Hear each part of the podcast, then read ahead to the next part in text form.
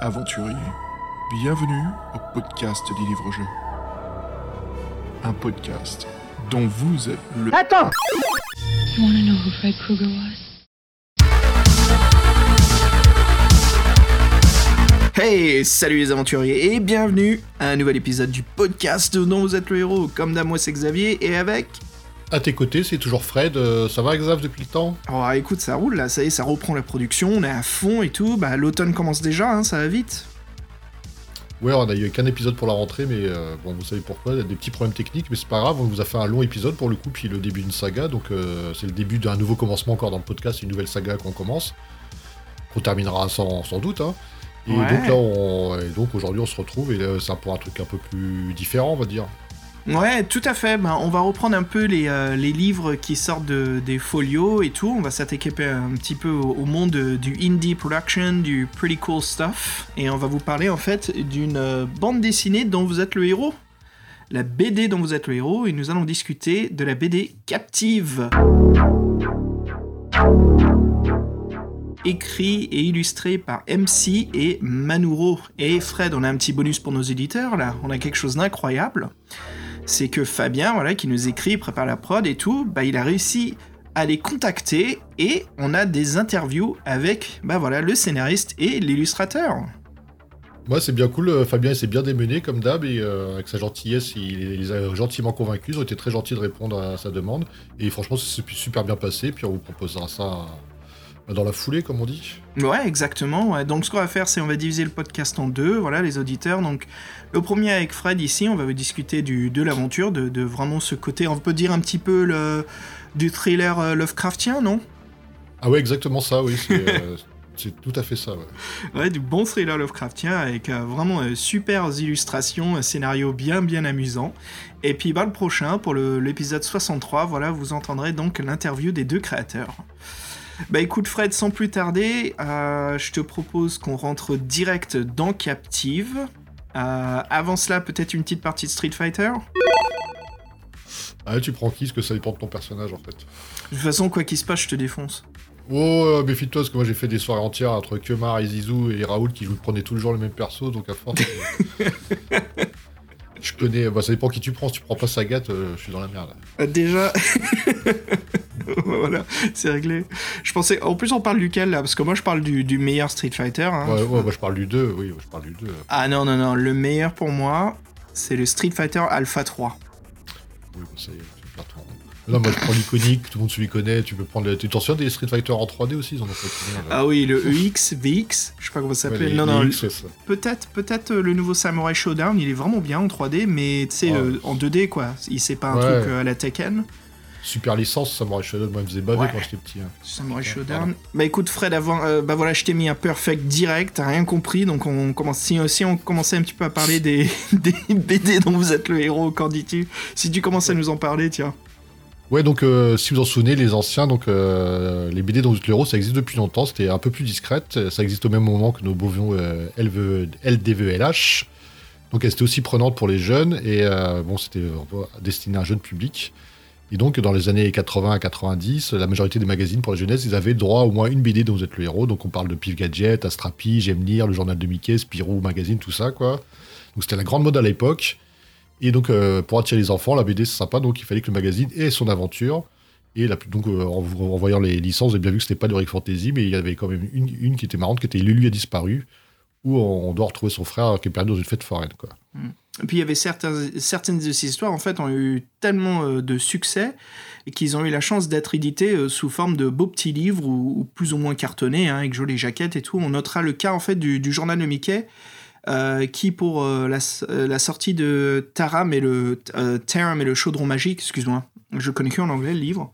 C'est. Euh, je veux dire le film, ouais, le, fameux chaudron magique de Disney, ce super dessin animé. Tu te souviens qu'ils ont un peu censuré parce qu'il était très dark. Ouais, ouais, t'as Dark, Ouais. comme tu dis, Dark Fantasy. Là. Dark Mais C'est vrai Fantasy. que moi, il- c'est un des, un des films qui m'a plus marqué de ma jeunesse, plus que, comme- que, que, que Bernard et Bianca ou Don Jumbo, tout ça, quoi, tu vois. Ouais. Ça, c'est Ah bon. c'est un film. euh, Et puis c'était cool parce que c'est adapté en fait de, de cinq livres. C'était une, c'est une série de cinq livres du prince et enfin de la princesse et du chevalier. Là, les jeunes enfants avec le cochon qui voyait le futur.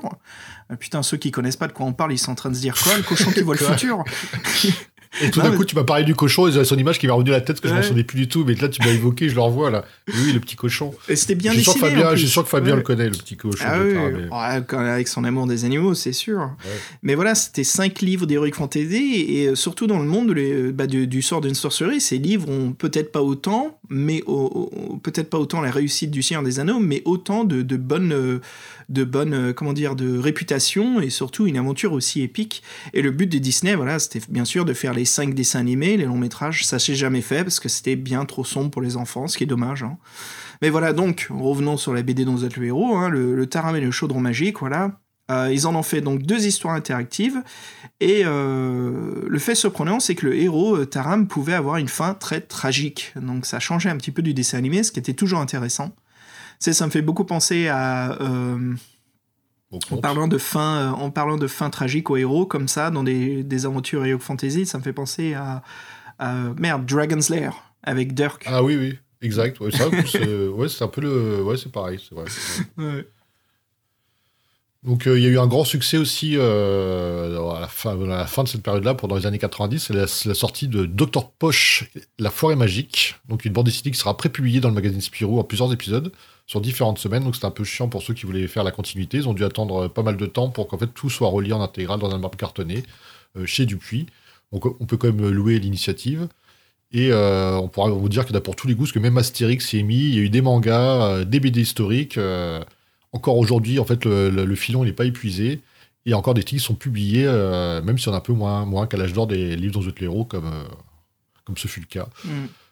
Donc voilà, puis- donc, euh, ouais, ouais, bon, vas-y. Bah ouais, ouais, ça nous amène justement à vous parler donc de, de ce dossier, hein, euh, Captive, écrit par Fabien. Euh, voilà, une bande dessinée interactive éditée euh, en décembre 2014 euh, aux, aux éditions Macara. Donc c'est un livre français, mais attention, imprimé en Belgique, qui mérite un podcast tant l'histoire est vraiment prenante, Fred. hein. On a eu une sacrée aventure, comme je disais, thriller Lovecraftien. Et euh, le format euh, donc A5 euh, et euh, avec une belle couverture cartonnée bien épaisse. Alors, chose intéressante que l'on a fait avec Fred. Fred, toi, tu as lu l'édition française et moi, j'ai donc lu l'édition américaine. Ah, c'est vrai, ouais, c'est sympa, ouais. Ouais, donc l'édition américaine, voilà, par Macaca, mais en Amérique, donc, qui est publiée par Van Ryder Games, qui ont donc leur site web.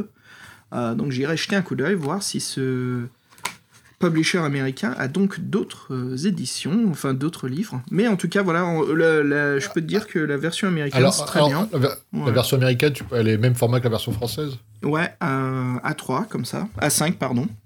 Et c'est vrai que Putain, moi, j'ai un t'imagines truc, euh, A3 et tout, la grosse BD, quoi. Ouais. Moi, je dois, je dois reconnaître un truc qui est, qui est bien dans le livre, c'est que la version française, c'est qu'il est super bien, euh, je sais pas comment on dit, broché, parce que les pages, Mhm. elles ont été tournées dans tous les sens et ça Ah bouge oui. pas. Et ça, c'est vrai que pour un, un truc de, dans ce genre-là, c'est appréciable, parce que bon, si au bout de trois passages, t'as tué le bouquin, t'es t'es un Ouais. peu vénère. Pareil, Ouais, c'est du bon boulot, ouais. Ouais, c'est du beau boulot. L'édition américaine aussi, c'est. euh, moi, je m'y connais pas trop euh, pour le brochage, euh, mais c'est pas de la colle, c'est bien du fil hein, qui tient les pages.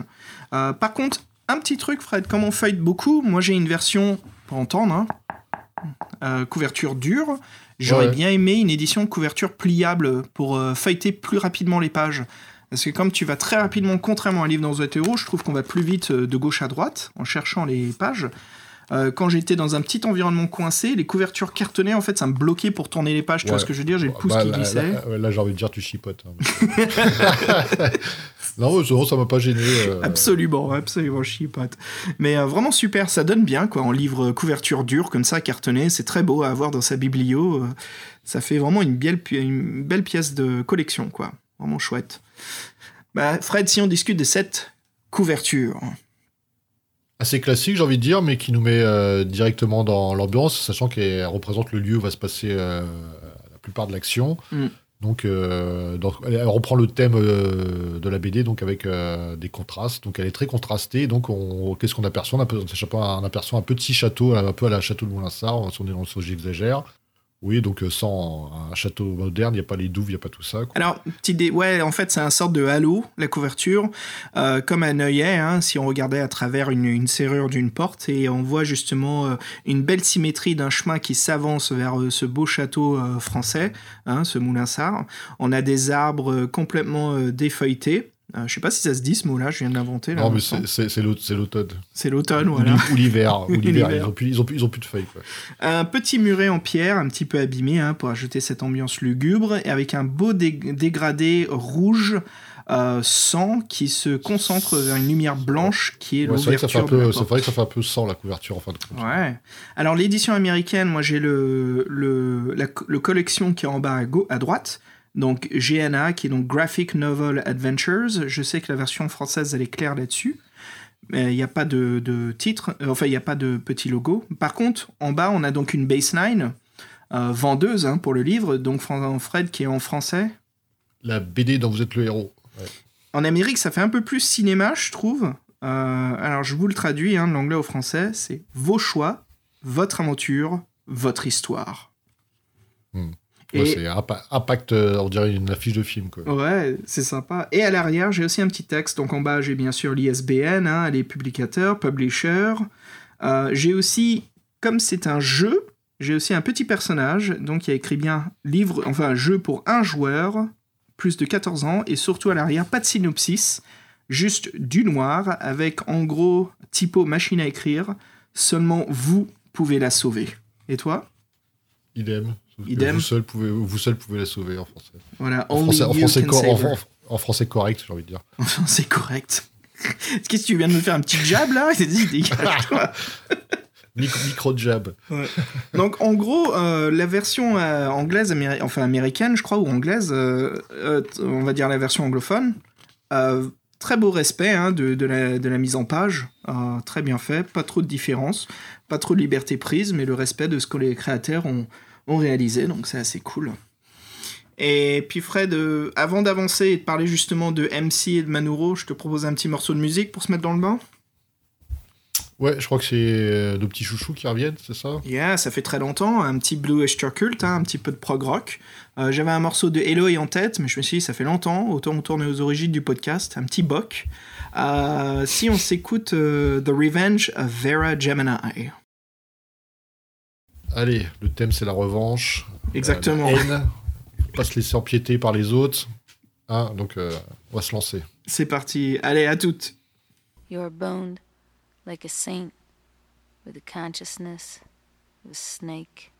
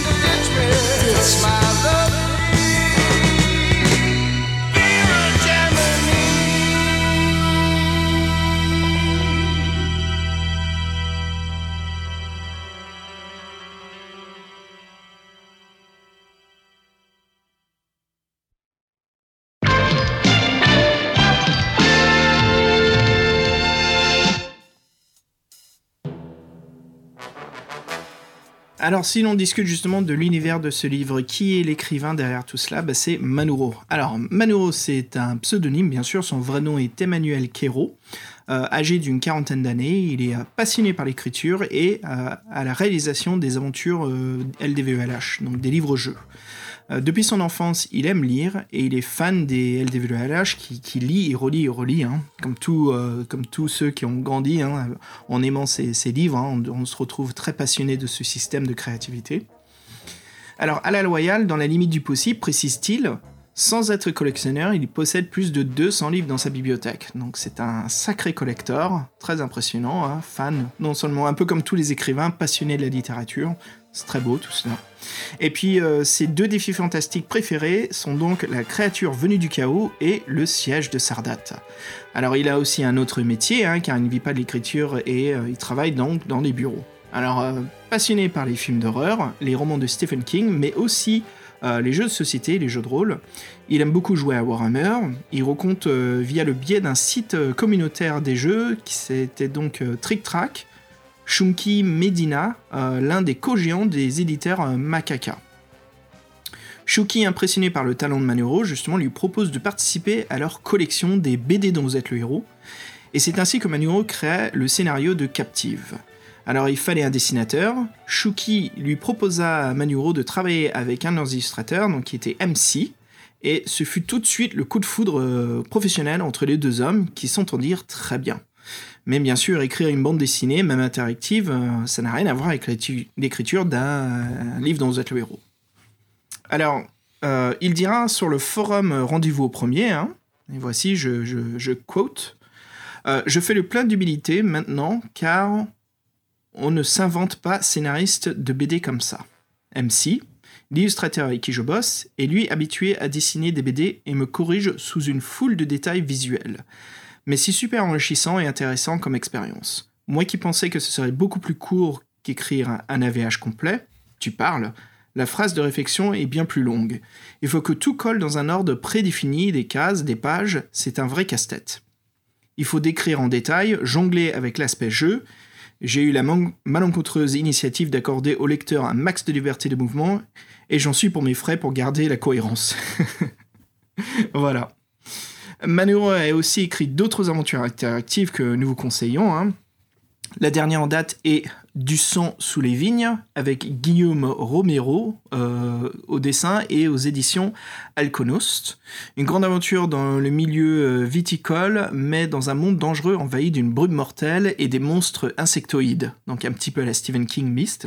Nous vous conseillons également d'autres BD livres dont vous êtes le héros de Manuro, hein, comme Les larmes de Nuwa, où vous incarnez une chasseuse de primes dans un univers médiéval asiatique. On a aussi Ocus et Pocus, euh, deux tomes dessinés euh, pour la jeunesse et euh, bien sûr pour les adultes qui ont gardé leurs âmes d'enfants, qui sont illustrés avec brio par le dessinateur Gorobei, avec de très belles couleurs pastel dans l'univers des contes. À noter que Manuro a participé uniquement au premier tome. Après ça, on a aussi Magica Tenebra, avec Otami au où nous évoluons dans un monde fantasy de la magie noire. Ce qui est étonnant avec cette aventure, c'est que l'histoire est très sombre, alors que l'univers graphique est très coloré. Et euh, nous terminons par le grand tournoi qui se passe dans un univers des arts martiaux où se déroule euh, une grande compétition avec Guillaume au euh, Guillaume G-Y-O-M. Voilà, ces quatre livres sont tous aux, éditions Macaca. Donc voilà, si vous voulez en profiter pour découvrir d'autres œuvres du scénariste, voilà ce que nous vous proposons. Et puis Fred, si on parlait justement du dessinateur MC, Ouais, MC, donc, euh, qui est son acolyte sur le projet, qui est aussi devenu euh, son acolyte tout court. Donc, MC, euh, le dessinateur de Captive. Bon, vous avez vu, c'est un pseudo, donc on ne connaît pas vraiment son identité, hein, ni son âge. Il habite euh, la région lilloise. euh, malheureusement, comme beaucoup d'artistes, il ne vit pas en- totalement de son métier, donc euh, de dessinateur de bande dessinée. Donc, il, a un autre métier à côté, mais il exerce donc, il est dessinateur depuis 2011 déjà. Et donc, à savoir, il est enseignant la journée. Donc, MC, chapeau à toi. Et donc c'est le soir et dans ses jours de repos qu'il dessine. Il fait même quelques scénarios pour ses BD, donc tout ça, ça demande un peu une bonne organisation, car il a une vie de famille, donc comme tout le monde, il est père de deux enfants. En plus la bande dessinée, ça marche pas très bien, donc euh, il y, a, peu de dessinateurs qui peuvent vraiment vivre de leur art, malheureusement. Il y a beaucoup de choses qui sortent aussi, donc c'est dur de vraiment percer, percer. Donc enfant, il faut savoir qu'il voulait déjà être dessinateur, il était passionné par la SF, surtout euh, Star Wars et la fantasy. Il a adoré le scénario de Captive, euh, qui lui a été présenté par l'édition Macaca. Et lui, pour lui, il n'a pas vu ça comme un roman policier, comme ça peut être réducteur, mais il a vu tout de suite comme un, un livre fantastique à la Lovecraft. Et c'est tout à fait ça, ouais. Et euh, c'est vrai qu'au début, on pourrait pen- penser que c'est un polar avec un rap d'enfant, mais très vite, euh, les choses partent en cacahuète. Et donc, lui, ce qu'il aime bien, c'est créer des. Il aime des, scènes de tension ou d'angoisse. Et donc, euh, ce- cette histoire-là, c'était un vrai challenge pour lui. Donc, il dira que comme il, il est occupé par sa vie professionnelle et familiale, donc il peut faire qu'un seul album par an, un seul projet par an. Euh, il veut pas, il peut pas en faire plus, mais il veut pas faire moins. Un- moi, je trouve que c'est un- c'est une bonne règle. hein. C'est déjà pas mal de faire un projet par an, franchement. Et donc, il a déjà 5 livres à son actif. Il a donc écrit lui-même donc un scénario. Il a fait une bande dessinée de, de SF qui s'appelle HKV, la traque de l'espace. Et, euh, il a HVK. fait le. Tu penses à Oui, Hong Kong ouais. Vidéo C'est vrai. Te lapsus. souviens l'éditeur français Oui, là, oui, des, films euh, HKV, ouais. asiatiques, ouais, HKV. Ouais. HVK, la traque de l'espace, ainsi que le volume 2 de Ferreus, une bande dessinée plutôt loufoque avec le scénariste Monsieur le Chien. Et toujours édition Macaca, tout ça, donc... euh, J'aime bien ce milieu là des, des scénaristes, dessinateurs. Tout le monde a des pseudos quoi. C'est- très difficile de trouver vraiment qui sont les gens si tu veux voir un peu plus ce qu'ils font, qui ils sont. Bah, c'est c'est pas, pas bête, hein. moi c'est pareil. Moi, je, Moi, je si, je devais, si je devais avoir un pseudo, ce serait tout trouvé. hein. Bah tu sais les livres qu'on est en train d'écrire, je vais pas mettre mon vrai nom dessus. Hein. Moi je pense pas. non plus. La même chose quoi. Donc, euh, bah justement donc euh, MC et Manuro voilà euh, ils ont collaborent et ils travaillent bien sûr euh, sur Captive. Alors ensemble ils voulaient attirer euh, les amateurs de la bande dessinée et ceux qui n'ont pas l'habitude de jouer au livre dont vous êtes le héros et pas uniquement les fans des défis fantastiques. Donc essayer d'attraper un peu tout le monde. La conception de, Captive a pris 18 mois. hein. les deux auteurs échangèrent énormément de mails et de conversations via Skype. C'était la première fois que Manuro travaillait sur une bande dessinée. MC euh, ne fut pas passif dans son rôle de dessinateur, hein, bien sûr, il apporta une grande aide dans la mise en scène, dans l'adaptation de ce que voulait Manuro, dans les dialogues. Alors la bonne entente entre les deux hommes est évidente, hein, euh, et puis euh, voilà, qu'est-ce qui se passe? Bah, Ils veulent plus s'arrêter là, après Captive, hein, et ils lui demandent aussitôt de travailler sur un autre projet et une autre bande dessinée, classique cette fois-ci, hein, qui était une grande première pour Manuro. Euh, ceci adaptera à la plus grande joie de MC, hein, heureux d'avoir trouvé un compagnon de travail avec qui il s'entend bien, et cela donc donna La Guilde des voleurs, une histoire fantasy burlesque en deux volumes qui raconte la vie d'une bande de voleurs, hein, que vous pouvez retrouver chez... euh, édité chez Macaca. Même Shuki Medina apporta son aide dans Captive hein, en donnant de, précieux conseils dans l'élaboration du livre. C'est vraiment c'est une très belle collaboration qui apporte beaucoup euh, à la réussite de l'histoire, je trouve. Et euh, MC voilà travaille uniquement sur son ordinateur et sur sa tablette euh, dès les premières étapes de son travail, que ce soit pour les croquis ou les planches finales à coloriser. Et puis voilà pour un gain de temps bien sûr. Euh, et les outils informatiques lui apportent un, un confort et une aisance. hein. Donc ça c'est sûr et certain. Travailler à la plume, ça ne l'intéresse pas. S'il devait dessiner euh, de manière traditionnelle, voilà, MC préférait utiliser un stylo bille. Donc ça, boum, le tracé fort, super pour les contrastes en tout cas.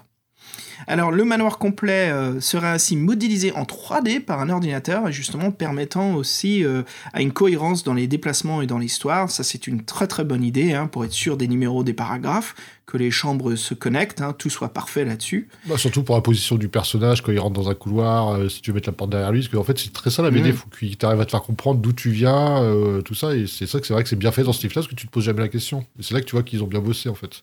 Hmm. C'est ce qui devient visible en fait, qui, est- qui, est- qui demande beaucoup de boulot. Ouais, Euh, non, ça, ça donne très bien, franchement. euh. Et puis euh, voilà, pour Captive, MC a donc fait la colorisation. hein. La couleur blanche n'était quasiment pas utilisée, à part pour les bulles qui, euh, qui du coup euh, ressortent très bien.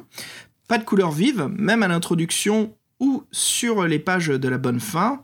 Voilà, si on arrive à l'obtenir. MC utilise des nuances que l'on dira monochromes et qui apportent euh, une sorte d'angoisse, je trouve. En effet, on retrouve un petit peu ce côté pellicule argenté, euh, comment dire, sépia, noir et blanc, des bleus foncés, vraiment très joli comme, euh, style de, colorisation. Et puis un sentiment d'oppression, un d'enfermement dans le dessin, surtout ces contrastes noirs à travers toutes les, cases, les bulles, les pages, très très bien fait quoi. Mais en fait, voilà, ça, part d'une idée géniale qu'a eu le dessinateur, c'est que euh, bah, chaque scène euh, dans un endroit important a une couleur, a une ambiance colorée par le lieu visité.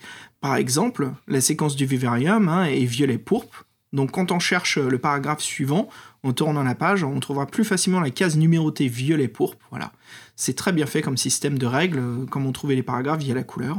Alors la couleur que l'on a en tête euh, va diriger le regard sur la bonne case, et voilà, bien sûr, on évitera ainsi de regarder involontairement une séquence euh, dessinée euh, d'une autre couleur euh, qu'on n'était pas censé lire un instant. Très très bien. Eh ben, c'est vrai, mais j'avais pas pensé, mais c'est vrai que moi, quand j'ai fait exactement ça, c'est-à-dire que j'avais remarqué qu'il y avait des, des couleurs pour les salles, c'est vrai que ça, les- la salle rouge, on ressort sur beaucoup, la salle violette, ouais. Mm. C'est vrai que quand tu cherches la page, et ben du coup, même si tu feuillettes les pages, en fait, tu regardes même pas les dessins, tu, tu, tu vas regarder le dessin qui t'intéresse dans la page, même si t'as quatre autres planches. Et, et euh, ouais, c'est vrai que c'est inconscient, et non, c'est pas inconscient, mais c'est qu'ils ont bien fait leur truc, encore une fois. Ouais. Et ça marche Et bien aussi parce que pour cacher les. Ça nous fait. En fait, il faut. Comment dire Il y a des paragraphes cachés, on va en parler un peu plus tard, mais quand on veut ramasser des objets ou regarder des documentations, il y a des petits numéros de paragraphes qui sont cachés dans le décor, mais souvent ils sont en noir. Donc euh, notre regard ne, comment dire, a du mal à les trouver tout de suite, ce qui joue beaucoup plus sur le côté puzzle où il faut vraiment chercher l'illustration pour trouver des objets cachés ou des entrées secrètes. Mais c'est vrai qu'en plus, euh, Fabien était gentil. Dans le dossier, il nous a mis à la décomposition, les quatre étapes là, d'une réalisation d'une planche. Et c'est vrai que ça, Mm. c'est impressionnant le travail de MC parce que c'est vrai qu'il y a le crayonné, après il y a le, euh, il y a L'ancrage. Ouais, le ensuite le, ouais, sur le ouais, le coloriage, et après, le, après les couleurs. Mais c'est. euh, moi, je suis totalement. Moi, franchement, les dessinateurs, ils m'impressionnent. Moi, je suis incapable de faire ce qu'ils font. C'est assez impressionnant. C'est du beau boulot, franchement, c'est euh, vraiment une excellente... ça a pris du temps, hein, et ils sont allés vite, je trouve, pour créer une BD aussi vite, hein. c'est impressionnant. Mais surtout qu'ils se connaissaient pas, ils étaient à distance. euh, ouais, ouais, ouais. ouais. Mm. Skype, ça, Skype ça, ça résout beaucoup de problèmes. hein. Bah ouais. non, très très bien, franchement. euh. Et puis il y a également aussi des zones d'ombre partout. euh, bien qu'on y voit des lampes et des ampoules au plafond, on dirait que chaque pièce du manoir de captive est éclairée à la bougie. Donc super pour l'ambiance, hein, comment dire, flippante, ténébra et compagnie. On se croirait des fois dans un giallo, je te jure, quand on voit une main qui sort de l'obscurité, ça me faisait penser à ça. Et puis MC prendra beaucoup de plaisir à dessiner euh, des parties extérieures. Voilà, bien sûr, on peut aussi se balader dans la forêt ou l'étang. Et euh, j'imagine que euh, voilà, cela lui, ça a dû lui changer quand même de la répétition parce qu'on sort un petit peu, donc c'est sympa de vraiment voir non seulement le château, on n'est pas seulement dans un huis clos, tu vois, on a vraiment tout un l'univers en fait de l'aventure captive qui se passe sur une propriété, donc c'est assez chouette. hein. Il y a même des bâtiments sur les côtés auxquels on pourra visiter. On se croirait dans un point and click, Fred.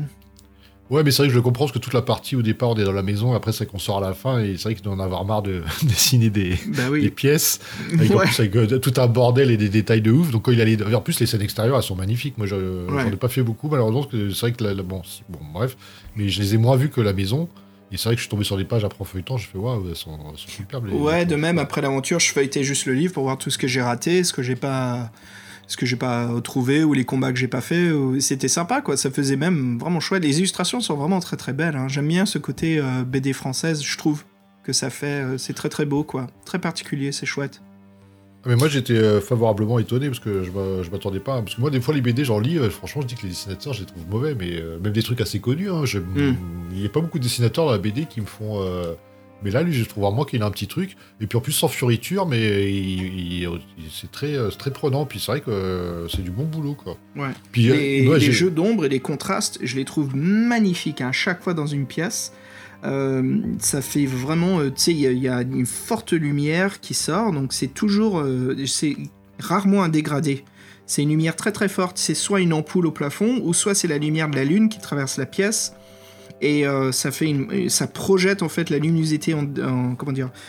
Je disais tout à l'heure, il n'y a pas de dégradé, mais il y a un tout petit dégradé. Il y a vraiment 2-3 niveaux de, de grisaille via la couleur mais ça permet vraiment de bien voir les, séquences et les planches, euh, les univers du livre, et surtout sans vraiment avoir cette, euh, comment dire, plutôt garder cette ambiance euh, flippante du livre, quoi, de pas avoir des pièces trop éclairées euh, pour se rassurer. Comme quoi, on se sent vraiment comme un espion. On sent vraiment euh, se balader dans des lieux où on n'a pas le droit. On sent qu'on est euh, qu'on est interdit de se balader partout, et ça joue bien aussi sur le temps. On est un peu pressé, il y a un mécanisme de temps, on verra ça plus tard. Je trouvais que ça allait bien toute cette ambiance de, de, contraste. Bah, surtout, moi, j'aimais bien, c'est que leurs leur, leur- leurs cases, elles sont vraiment bien faites, parce qu'il y, a des- il y a des fois des actions, c'est bah, au début, il y a une espèce d'intro qui prend plusieurs cases, après, euh, il y a des fois, c'est sur une case quand vous avez plusieurs choix pour, dans, dans un couloir, et des fois, ça donne deux cases ou trois cases, ou des fois, c'est un peu plus. Et je trouve qu'elles sont bien faites, parce que souvent, je sais pas si t'as remarqué, des fois, il y, a des, il y presque des cases, elles se répondent entre eux. Le, parce Ouais. de- y a, le mec est dans un décor, dans une, on va dire une chambre, et celle du, la, la maison, là, veut dire qu'il y a une belle couleur, et en dessous, c'est une autre chambre, il a la même perspective, elle est toute rouge, il a une autre position. T'en Ouais. même que les deux personnages, ils sont dos à dos presque. et j'ai trouvé, que les planches, des fois, se parlaient un peu comme ça. Ils avaient, ils avaient vraiment réfléchi à quel ordre ils allaient mettre les planches, pourquoi il y en aurait deux, pourquoi il y en aurait trois. Et c'est vrai que ça, c'est un boulot euh, qui doit être assez. Impressionnant, euh, ouais. ouais. Il y a aussi une planche qui est sympa. euh, enfin, ouais, une planche, c'est plus une illustration. C'est euh, alors c'est pas la page, mais c'est la case 25 où en fait nous le spectateur, on est carrément euh, au point subjectif du héros. On regarde dans un miroir et c'est dans le miroir qu'on voit les entrées et les portes à prendre. Ouais, ça, il le fait, il le fait quelques fois. Ouais. ouais, c'est marrant, c'est très marrant. C'est chouette. Aussi, très beau boulot, Fred là-dessus. C'est la fin de la page. Donc, euh, rarement doit-on tourner la page pour voir la suite de, de l'aventure. Souvent, les, les- la page où l'on demande d'où aller, il y a deux, trois cases, des fois quatre ou cinq quand c'est de l'action, mais rarement nous demande-t-on de tourner la page pour voir ce qui se passe après. Donc c'est bien. Ah, on ça, a- ça, ça, ça dépend, parce que des fois, il y a des couloirs, t'as six entrées, donc forcément. Des fois, tu oui. hein. Mais souvent, souvent, quand on se balade dans une pièce, tout est dans la case, ou une action, tout est sur la page, ce qui nous évite d'être spoilé par accident, tu sais, en cherchant le, le numéro de page. Ou, euh, tu sais, on est juste avant et on voit en fait la conclusion de ce qu'on est prêt à Non, mais ouais, ils ont, Donc ça, ils ont c'était vraiment affiché à tout. Ils ont vraiment, Mm. parce que non seulement le- l'histoire est sympa, le, le dessinateur est bon, mais en plus, le, le livre est bien foutu. Donc, Ouais. euh, Non, il y a un beau boulot là-dessus, quoi. Euh, donc, ouais, très très bien fait, quoi. Ouais, donc, euh, donc euh, là, on a beaucoup parlé, mais donc euh, Manuro, qu'est-ce qu'il en a retiré lui, de cette expérience-là de d'écrire une BD LVLH plutôt, plutôt qu'un LDVLH Donc il dit que puis il dit, euh, au début c'est pareil, on, on écrit, il faut avoir des idées, euh, une intro, une conclusion, un fil rouge, les passages importants de l'histoire. Ensuite, la grande différence, c'est que bien sûr, il y a beaucoup moins de texte, donc il faut tout miser sur le visuel. Donc là, je pense que c'était son nouveau paradigme, c'est ça qu'il a dû se mettre euh, en tête et réfléchir là-dessus, et c'est pour ça que MC a dû bien l'aider.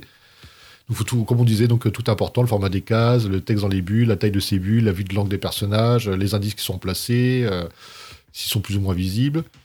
Et dans une interview pour le blog Alconos, il, a, il, a décl- il déclarera, Manuro, euh, J'ai l'habitude de saucissiner l'aventure en sous-parties. Pour chacune, j'utilise du papier afin de tracer l'arbre des chemins possibles qui relient entre eux les différentes sections.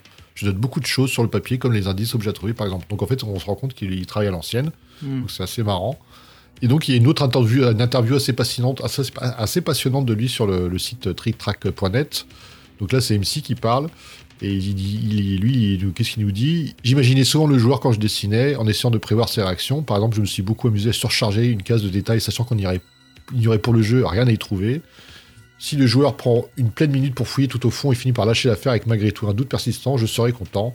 C'est pas du sadisme, mais il faut un peu de challenge. Si c'est trop ça, facile, ouais. c'est pas marrant, non hein. C'est ça, C'est vrai ouais. que des fois, mais en fait, tu le sens un peu venir que en fait, tu le vois assez rapidement qu'en fait, il est Ouais. sadique le dessinateur, parce que en fait, dès qu'il y a trop il y a trop de foot trap, tu sais qu'il y a rien. À part une ou deux fois ce- les indices, ils sont plutôt euh, discrets, écrits en petit, mais euh, ils sont Non, pas dans un foutra de franchement, trucs. eh, on en parlera un peu plus tard, mais euh, MC et Manuro et qui me disent qu'ils sont pas sadiques, vous vous foutez de ma gueule, les gars, ou quoi?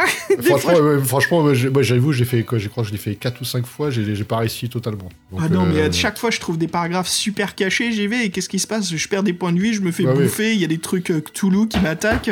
Ah, je veux dire, c'est super l'aventure, c'est Attends, c'est génial. attends, de... euh, ouais, ouais, le plus frustrant, la dernière fois, je, je connaissais le cheminement, je savais, j'étais arrivé jusqu'à l'autre, là, bon bref, je connaissais le cheminement, je savais les objets qui m'avaient, qui, j'avais- dont j'avais besoin. Le, le, j'étais pas mal, et après, comme un con, je rentre dans quelle salle? Là où il y a toutes les bestioles, là. Alors qu'il y a, euh, alors qu'il y a Les un chats, endroit, il y a une tête- Non, non, là où il y a le- l'iguane, le serpent et Ah l'araignée, là. Oh là là. Il y a- où il y a marqué, il y a une tête de mort sur la porte. Je me dis, mais qu'est-ce que je vais faire là, quoi? Je crois que j'ai perdu 14 points de vie, euh, ou 12 points de vie. euh, C'est horrible cette scène. Bon, Moi j'ai eu euh, la baignoire là qui est remplie de, de, Ouais, ouais. De coagulation de sang, je sais pas quoi, et puis à Ouais, chaque fois ça te demande est-ce que tu veux continuer? Alors je me dis bon, y a, je connais les jeux vidéo, Resident Evil et tout, il y a un objet en dessous. Non, même pas quoi, je perds des points de vie, fait chier. Ah, moi j'ai senti tout de suite dès que j'ai regardé ça, je fais oh ça pue, il me dit euh, tu te barres, je fais je me barre. par contre, par contre j'aime bien cette euh, de te faire prendre l'habitude qu'il t'arrive toujours du malheur. Et après moi j'ai eu l'effet Poltergeist à la télé, hein, ou The Ring avec la jeune fille. Ouais. Ah ça j'ai Qui- pas eu, ouais. Ouais. Ouais, et j'ai pas lâché, je me suis dit, tu sais quoi, je vais pas changer de chaîne, c'est qu'est-ce qui se passe? Et en fait, c'était un petit indice d'un objet qu'il faut trouver dans l'aventure, donc c'était assez chouette. Et euh, après, je suis retourné pour voir ce qui se passe si je change la chaîne, si je coupe trop tôt, et il t'arrive que des malheurs où en fait t'annules le Oui, tu- bonus, oui. quoi. Ouais, tu te prends un coup de jus, je crois même. chier. Oh là là là là. Non, mais c'est chouette en tout cas. Ah, je crois un coup de jus qui te fait- perdre 7 points de vie, donc c'est énorme. Oh, c'est énorme, attends, attends. Pff. Bon. Bon, on va Bah, parler je crois de. que- ouais, on, va faire un petit, on va faire un petit résumé de, de, l'histoire quand même. Ouais, ouais, vas-y, bah tiens, je te sens chaud là. Moi, je vais, j'attaquerai les règles après, comme on en parle. Vas-y, Bon, ça, ça marche. Donc, euh, Captive, qu'est-ce que c'est? Donc, euh, le début de l'aventure qui est donc euh, mis en case et en page. Donc, en plein après-midi, il y a une fillette qui sort de la piscine. Elle marche dans les rues seule. Une camionnette sombre qui s'arrête devant elle et un homme ouvre la porte et la capture aussitôt. Ça s'est passé très vite, personne n'avait pas de témoin. Son père, c'est un gendarme, c'est nous. On reçoit une lettre manuscrite avec une demande de rançon de 10 000 euros en petite coupure. Euh, personne ne doit être prévenu, surtout pas la police. Et on doit la déposer la somme au château du Bois-Renard le soir même à 21h, donc en pleine nuit. Donc nous, on se rend sur notre moto euh, avec la somme en argent qu'on a réunie, petit gendarme. C'est la pleine lune. Le château a l'air désert, tout est noir sauf l'entrée allumée. Sachant qu'on est quand même venu avec deux potes qui sont garés euh, feu éteint dans la petite allée derrière. Et là, on rentre, on tombe sur un espèce de moine, euh, euh, moine, de, moine très pratiquement démoniaque, qui, nous dit en gros que notre fille est déjà morte, il, veut nous tirer dessus, plus prompt, on saute à terre, on l'abat d'une balle. Et là, on se dit avec nos potes, bon, on se divise. Eux, ils montent aux étages et nous, on fait le rez-de-chaussée. Vraiment super cette introduction, hein, très belle couleur. Euh, le début qui se passe à Paris, c'est des, beaux petits jaunes très très clairs, euh, très blancs, avec euh, des bleus et des verts. Ça me faisait vraiment penser au côté de la ville. Et puis après, Fred, on continue là-dessus, mais complètement noir. Cette fois, on a un cadrage blanc, mais avec fort contraste, sauf les de la moto qui arrivent. Et puis une fois qu'on rentre dans la maison, là, on va plus vers un... c'est con, ça me fait penser au vert de la SNCF. Tu sais, ce vert très... un peu clair, vert mélangé avec du blanc, et avec des beaux contrastes bleu-pourpre euh, dans la séquence de combat contre le moine. Donc ouais, vraiment de très belles choses. hein. Si vous êtes fan de, comment dire, un style de couleur très spécifique, ce, livre, euh, il, il en est rempli euh, plein, quoi. C'est très très chouette.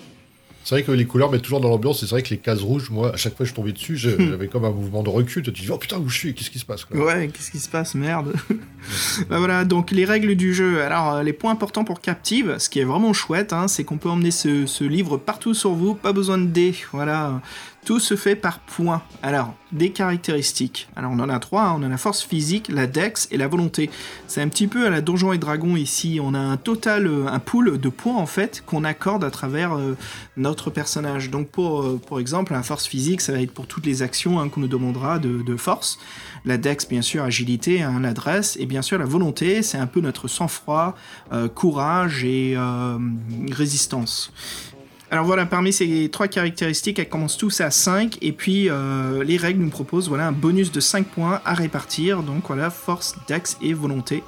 Euh, bien sûr, euh, par rapport à l'aventure, hein, le plus de points on investit, le mieux c'est. Moi je vous conseille, si vous voulez réussir les épreuves les plus dures, il faut au moins avoir 7 à 8 points dans une case. Un 5, c'est souvent pas assez pour sortir des, des Ouais, plus moi, grandes galères dans moi, j'ai regardé, j'ai regardé à part une fois où on te demande d'avoir 8 en force. Normalement, si t'as 7, C'est suffisant. Donc, par contre, tu peux en avoir que 2 à 7 et t'en auras une à 6. Ouais, c'est un peu comme les règles du risque, hein, c'est soit égal ou plus. Ouais, et euh, toi, t'as, privilégié quoi? Alors, euh, moi, mon personnage et mon petit post-it ici, euh, j'ai privilégié la force physique, hein, vu le, le design du personnage. Je me suis dit, le mec, il arrive en moto, ça rigole pas comme gars, quoi. Je me suis dit, c'est peut-être un ancien gendarme, j'en sais rien, vu son pote hein, qui l'est. Euh, donc, j'ai prioritarisé euh, la force physique, la dex, une chouille, hein, elle était à 7, et ma volonté, après, euh, je l'ai mis, donc j'avais fait, j'avais fait euh, 3, 2, 1. Euh, pardon, j'avais fait 3, euh, pardon, 3, 1, 2. Donc Ah, bah, c'était ma force physique qui était à 8. Euh, non, à 7. J'avais fait ma dex à 6. Et, et puis voilà, ma volonté à 2. Donc 7. 7, 6, 7, 6, 7. Ouais, bah, sauf que moi, j'ai fait la chose, que moi, j'ai mis la, la force à 6. D'accord. Ouais, j'avais baissé Ouais. ma dex. Je me suis dit, vu que c'est Lovecraftien, j'aurais peut-être dû mettre plus dans la volonté. Bah, la volonté, tu te dis que ça, ça va te servir à 2-3 Mm. fois, ouais.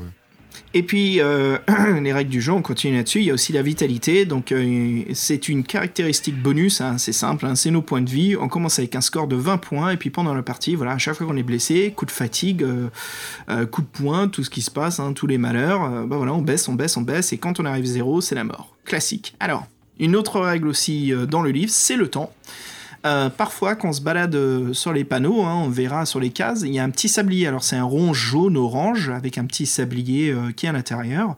Et là, ce qui veut dire qu'on doit remplir une case du temps qui passe. Alors, on a euh, 20 cases de temps. Et bien sûr, c'est une règle qui, démontre bien qu'il faut qu'on accélère. Il faut bien qu'on trouve notre fille avant de, trop remplir de cases. Parce que des fois, quand on arrive à certaines pièces, les règles nous demandent est-ce que vous êtes en dessous de 5 temps, en dessous de 10 temps ou égal? Donc on voit tout de suite qu'il y a euh, des choses qui peuvent se développer. C'est une règle très sympa. Ça veut dire que le livre est, ça fait bizarre de dire, Fred, mais vivant. L'univers avance constamment. Donc si nous, on n'est pas assez vite, eh ben, les choses se développent. Ça me fait penser un petit peu au jeu Infocom. Il y a comme une horloge Oui, oui. intérieure dans le jeu, ouais. Donc c'est très très chouette comme mécanisme euh, qui marche très bien.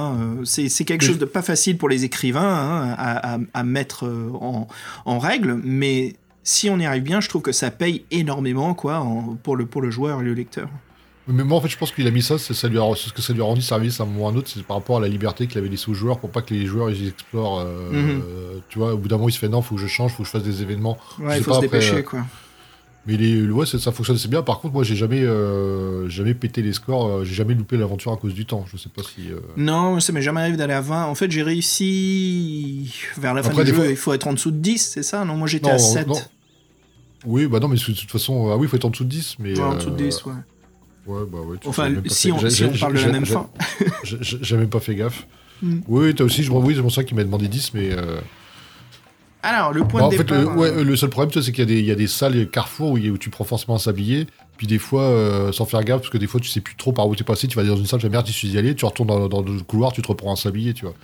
Ouais, c'est C'est des petits ça. détails. Bon, oui, bon, c'est des petits trucs qui sont durs à maîtriser, tu, sais, tu peux pas savoir ce que le mec va prendre comme décision, Ouais. c'est difficile, surtout s'il fait des environnements ouverts. Mais non, mais ça marche quand même, ça marche bien, Ouais. ça marche très bien. ouais. Et une autre règle aussi, qui, enfin une, une, une tactique qu'ils ont mis hein, dans le système de jeu, c'était aussi le fait que si on retourne dans une pièce pour la deuxième fois ou la première fois, donc tout ça pour éviter de se retaper les mêmes bulles, les mêmes actions. hein. Donc euh, on lui dit bien, voilà, si vous êtes venu ici pour la première fois, allez à ce paragraphe-là, si vous êtes déjà venu là, allez à ce paragraphe-là, donc c'est très bien fait, mais ça aussi, ça permet de développer de nouvelles situations des fois. Et puis Fred, comme on parlait de, justement de l'introduction du livre, il y a un petit détail très important que le personnage porte au doigt. Oui, en fait, on a une étrange euh, chevalière qui, euh, dont on va en fait apprendre plus au long de l'aventure. Il semblerait qu'en fait l'enlèvement, ça soit qu'un prétexte et que c'est plutôt, euh, c'est plutôt nous qui, qui souhaitait qu'on arrive, qui, qui souhaitait. oh putain. C'est ma faute. Voilà, les auditeurs, ce que vous entendez pas, c'est que des fois on est assez crevé. On se coupe pas mal hein, sur nos conneries, Fred. Oui, oui, on n'arrête pas de se couper, ça, c'est un peu chiant. Enfin, c'est plus moi qui fais le plus de merde. hein. Oui, non, j'ai mal tourné ma phrase, donc j'étais emmerdé. Et euh. Donc oui, euh, on en saura plus euh, sur cette chevalière tout au long de l'aventure. Et en fait, les ravisseurs, c'est nous qu'ils attendaient et pas forcément la rançon. Donc euh, déjà le petit côté où ça, d'un simple polar, ça commence à, à partir dans autre chose. Et donc oui, on vous a dit c'est plutôt Lovecraftien. Donc ce petit moine, il ressemblait à, pour moi à un petit cultiste. Voilà. Bah voilà, comme ça, au moins, au moins 2019, 2019, on aura au moins un épisode un petit peu Lovecraftien, comme on fait chaque Bah. année. Voilà. Parfait pour la saison d'octobre. Bah écoute, Fred, si on discutait un petit peu euh, bah, du lieu, le fameux, le, le château du Bois Renard, tu nous en causes un petit peu là? Oui, alors le château du Bois-Renard, donc le château de Moulinsart euh, pour schématiser. Donc il se trouve à Culatte, une petite ville de 1200 habitants environ dans le Puy-de-Dôme. Donc euh, c'est les recherches historiques, attention, non, on plaisante, c'est les, annexes. Euh, avant que le château soit construit, on prétendait que le lieu servait à des sabbats et des orgies sexuelles pour faire venir le malin. Donc un richissime propriétaire de manufacture de laine, il fit construire en 1876, tu vois. Et euh, donc avec le temps, il fut abandonné pendant très longtemps. Malgré tout, les racontards sur les di- diverses légendes macabres et tout ce qui se passe la nuit ne cessent pas. Et donc ce, ch- ce château est à l'écart de tout et en pleine forêt. Le château du Bois Renard. Donc là, récemment, il a été acheté par monsieur Dominique Mérieux, euh, qui n'avait pas peur de ses histoires, bizarrement, de sorcières et de diables. Lui, c'est un entrepreneur à la retraite, père de famille de trois, en- de trois enfants avec son épouse. Ils sont installés ici, euh, dans ce domaine isolé. Donc ces trois enfants qui sont-ils? Il y a Hubert, un, ado- un adolescent qui élève des serpents et des araignées.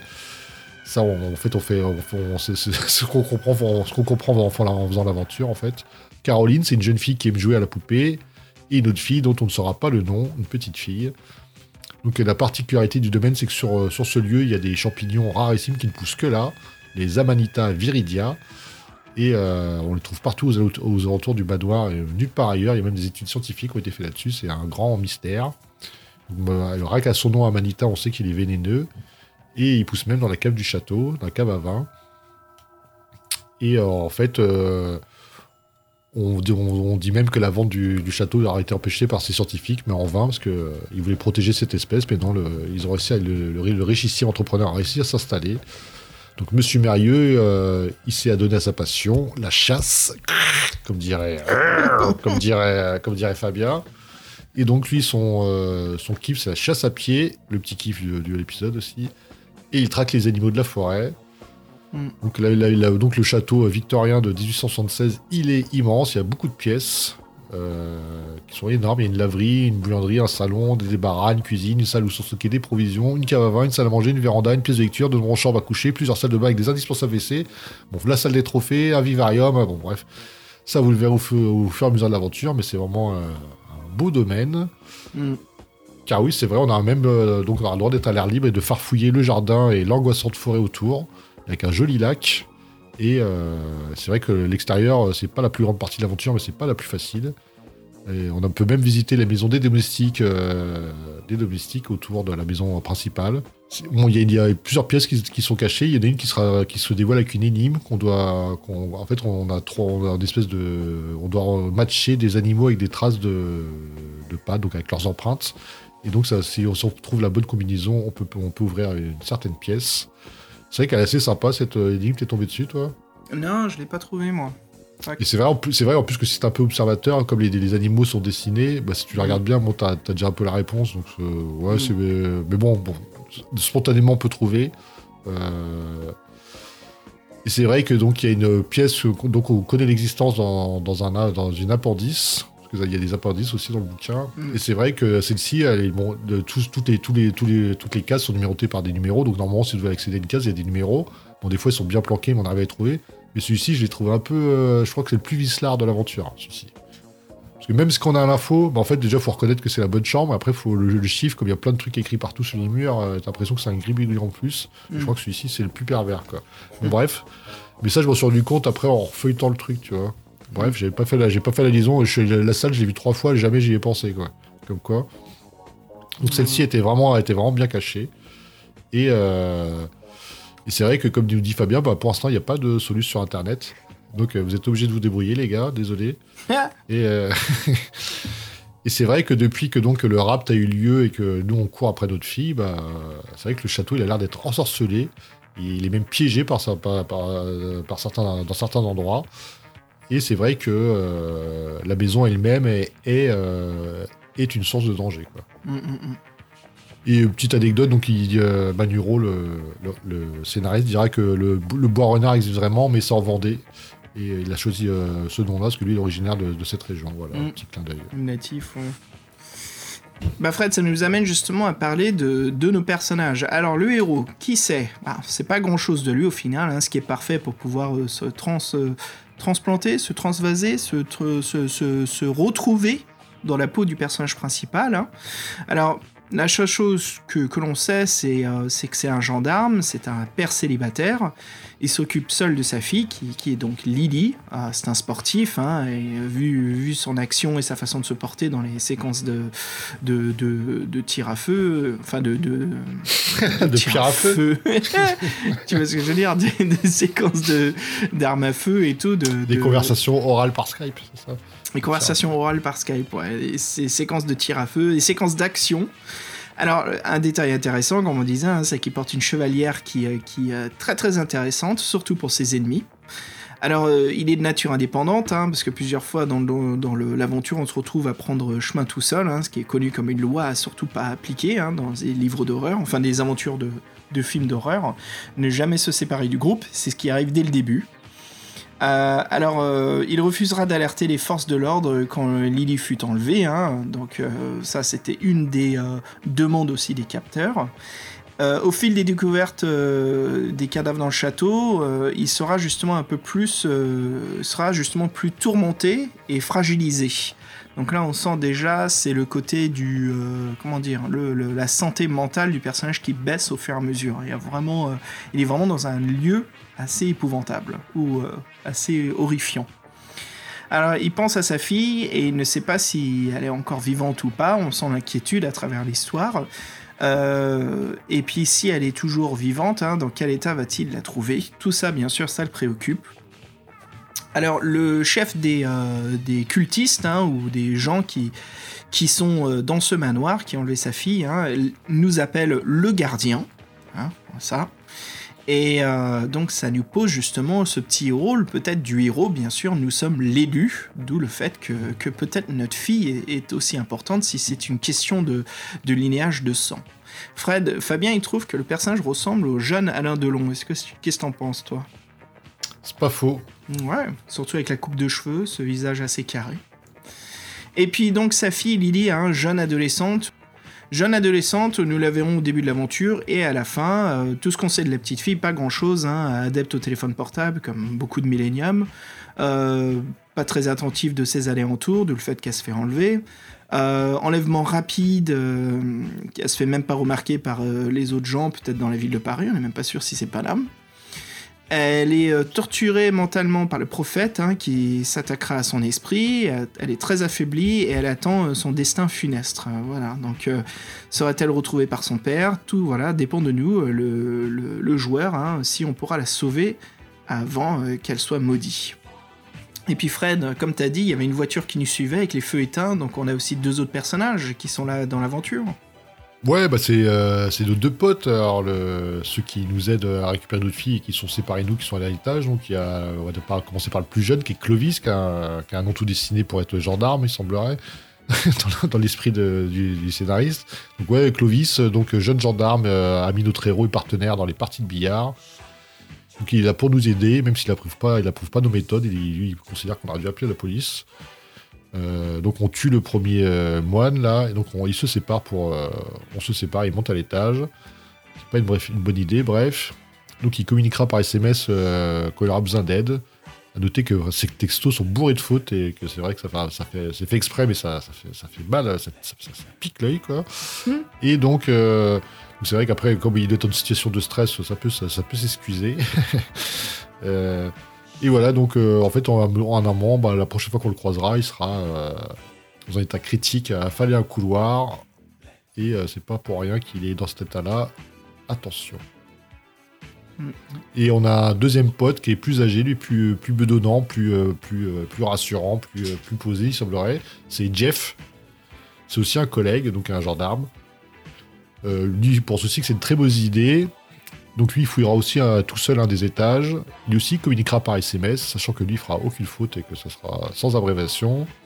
Et pareil, euh, Jeff, on peut le retrouver deux fois dans l'histoire, au début de l'aventure, et puis au grenier. Et on pourra juste lui dire Ah tiens, euh, salut Jeff. C'est ça, le pauvre Jeff, quoi. Et puis après, là, peut- oui, à ce moment-là, donc le, le- bon, le, le bouquin, il insiste bien que oui, ils sont morts par nous, ils sont, c'est notre faute, ils sont dans l'état pareil. Donc voilà, ça rajoute à la dimension tragique. Ah, je sais pas, moi, Clovis, il est pas mort. hein. La dernière fois que je l'ai vu, il était assommé, mais j'ai réussi à le sauver, malgré qu'il était blessé grave, mais peut-être vivant. Oui, hein. bah, après, il tombe dans les pommes. Et puis, quand tu sors avec ta fille, tu, tu l'embarques pas, donc il est mort. hein, Arrête les conneries. Alors, ça nous amène vers l'antagoniste, hein, le, père- le, le, le, le, euh, le- mal de. N'importe quoi. Le mal dominant ou le mal incarné. N'importe quoi. Alors, ça nous amène vers l'antagoniste, hein, le mal incarné, le, le prophète, hein, c'est comme ça qu'il se fait appeler, mais son nom c'est Sergei Ru- Rudneva. Rudneva. Sergei Rudneva, peut-être, si je prononce. c'est pas bien de stigmatiser les Roumains parce que. Quoi non, Qu'est-ce que tu non, racontes, Je toi plaisante, c'est- je veux juste dire une connerie. Alors, il a menti sans ses intentions hein, pour envahir et massacrer les habitants du, du château du Bois-Renard. hein. Il est entré en contact avec euh, Silver, le majordome du château, euh, devenant ami avec lui, il lui convainquit, euh, il convainquit Silver de proposer à la famille Meirieux de participer à des séances de photos dans le château. Euh, Silver, euh, très crédule, ne sachant pas euh, les réelles motivations de l'homme, réussit à convaincre la famille qui lui firent tous confiance, voilà, toute confiance. Et c'est là que le massacre commença. C'est le grand prêtre de la secte, le culte hein, dont il appartient. Ses hommes de main le surnomment donc le prophète. Il sait manier à distance les objets qui lui appartiennent, comme les couteaux à viande, par exemple, si on a le malheur de l'attaquer avec. Et il veut accomplir le rituel de puissance et a besoin de Lily et de la chevalière euh, de, de notre héros. hein. il, a, il a coutume de, de couper les mains des- de certaines personnes qu'il rencontre. Petit détail bien lugubre. C'est Alors, son, pada- son, son padawan et il a pris une leçon. Bim Ah, Non, Shrek. Shrek ou Shrek Schlack Schlack. Alors, il a séjourné dans, la grande chambre euh, à coucher du château et a mis euh, des signes rituels partout dans la pièce. On peut la trouver, justement. La chambre est remplie de bougies, elles sont placées aux quatre coins de la pièce. Cela donne un éclairage sépia rouge assez malsain, vraiment très chouette. Et bizarrement, le lit euh, n'est pas défait. hein. On peut salir une pièce tout en respectant certaines choses, hein, Fred et voilà, le prophète et ses complices ont tué tout le monde dans le château, sauf une personne, et c'est Fred. Solange Solange qui est planquée dans la salle euh, secrète, qui est mentionnée dans une annexe, et qu'on disait qu'elle est assez difficile à trouver, mais qui est pas loin de la salle euh, dont on parlait à l'instant, là. Hmm. Donc euh, Solange, c'est la mère euh, trois enfants, mariée depuis euh... enfin bien trop longtemps avec un point d'interrogation, avec Dominique Mérieux. Oui, euh, il dit ça parce qu'elle se sent délaissée par son mari, parce que sinon elle serait jamais intéressée à ce photographe de malheur. Donc euh, c'est vrai que son mari il adore la chasse, et il fait que ça depuis qu'il est à la retraite.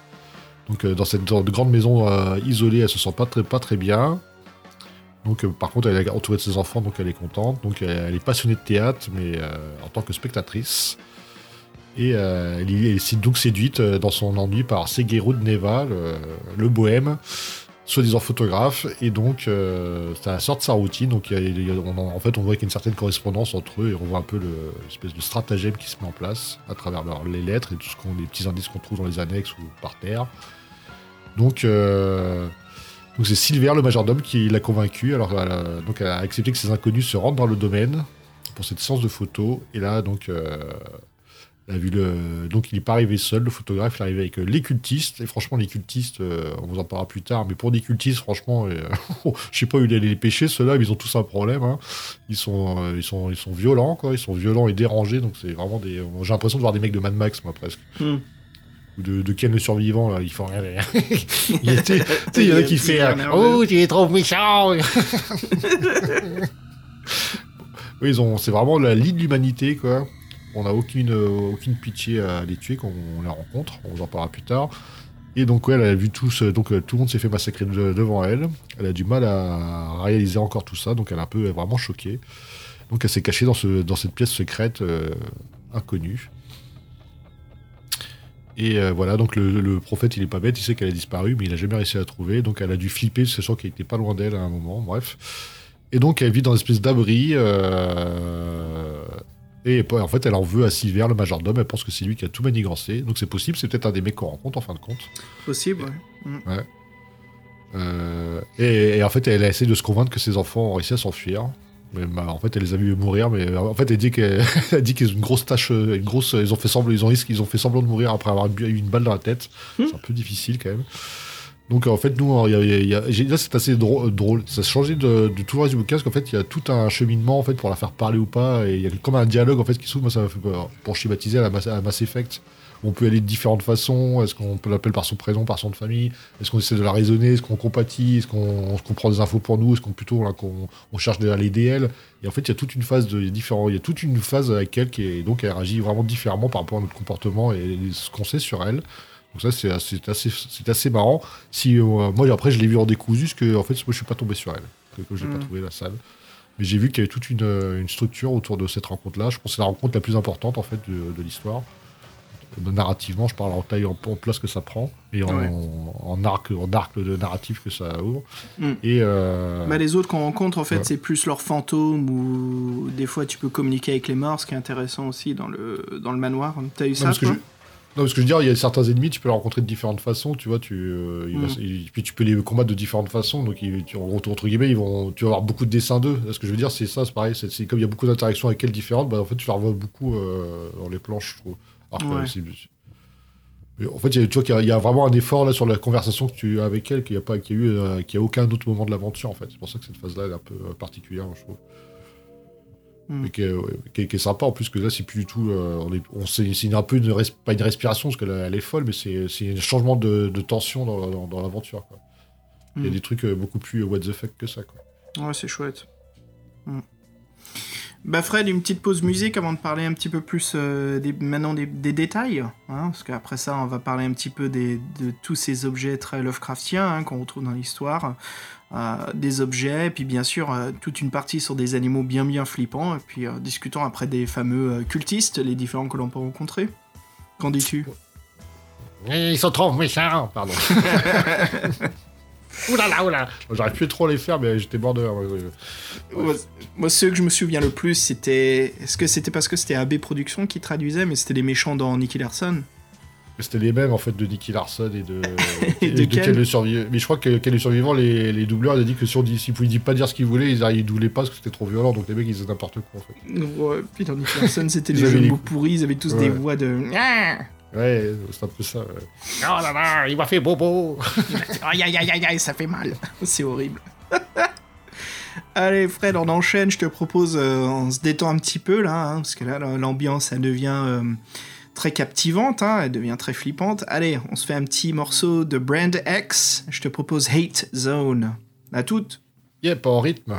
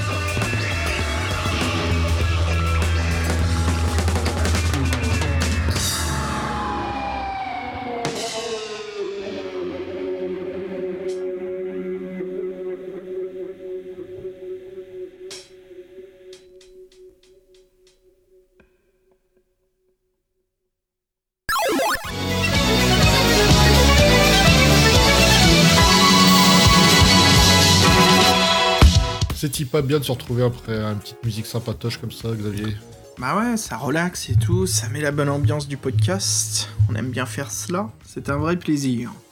Parce que là, on va, on va se faire punir. hein. Putain, qu'on va morfler, mec. Eh, cela veut pas dire que l'aventure n'est pas bonne, elle est vraiment amusante, mais putain. Alors, si on discute justement des, des objets, parce qu'il y en a qui sont vraiment, vraiment intéressants hein, dans cette histoire. Alors, comment commencer ça? Euh, Commencer cela? Euh, Fred, que dirais-tu d'un titre pour notre rubrique qui serait encore une pénalité supplémentaire? Ouais, c'est vrai que celle-ci, moi, va bien en, enquiquiner pendant tout au long de l'aventure. Parce qu'à chaque fois, euh, tu sais pas lesquels garder, du coup. Et c'est un peu chiant. ça. Non, c'est un peu chiant, c'est fait exprès. Non, mais ça fait partie du truc. Mais euh, oui, parce qu'en fait, euh, les objets, on en compte plein. En fait, on est limité à 3.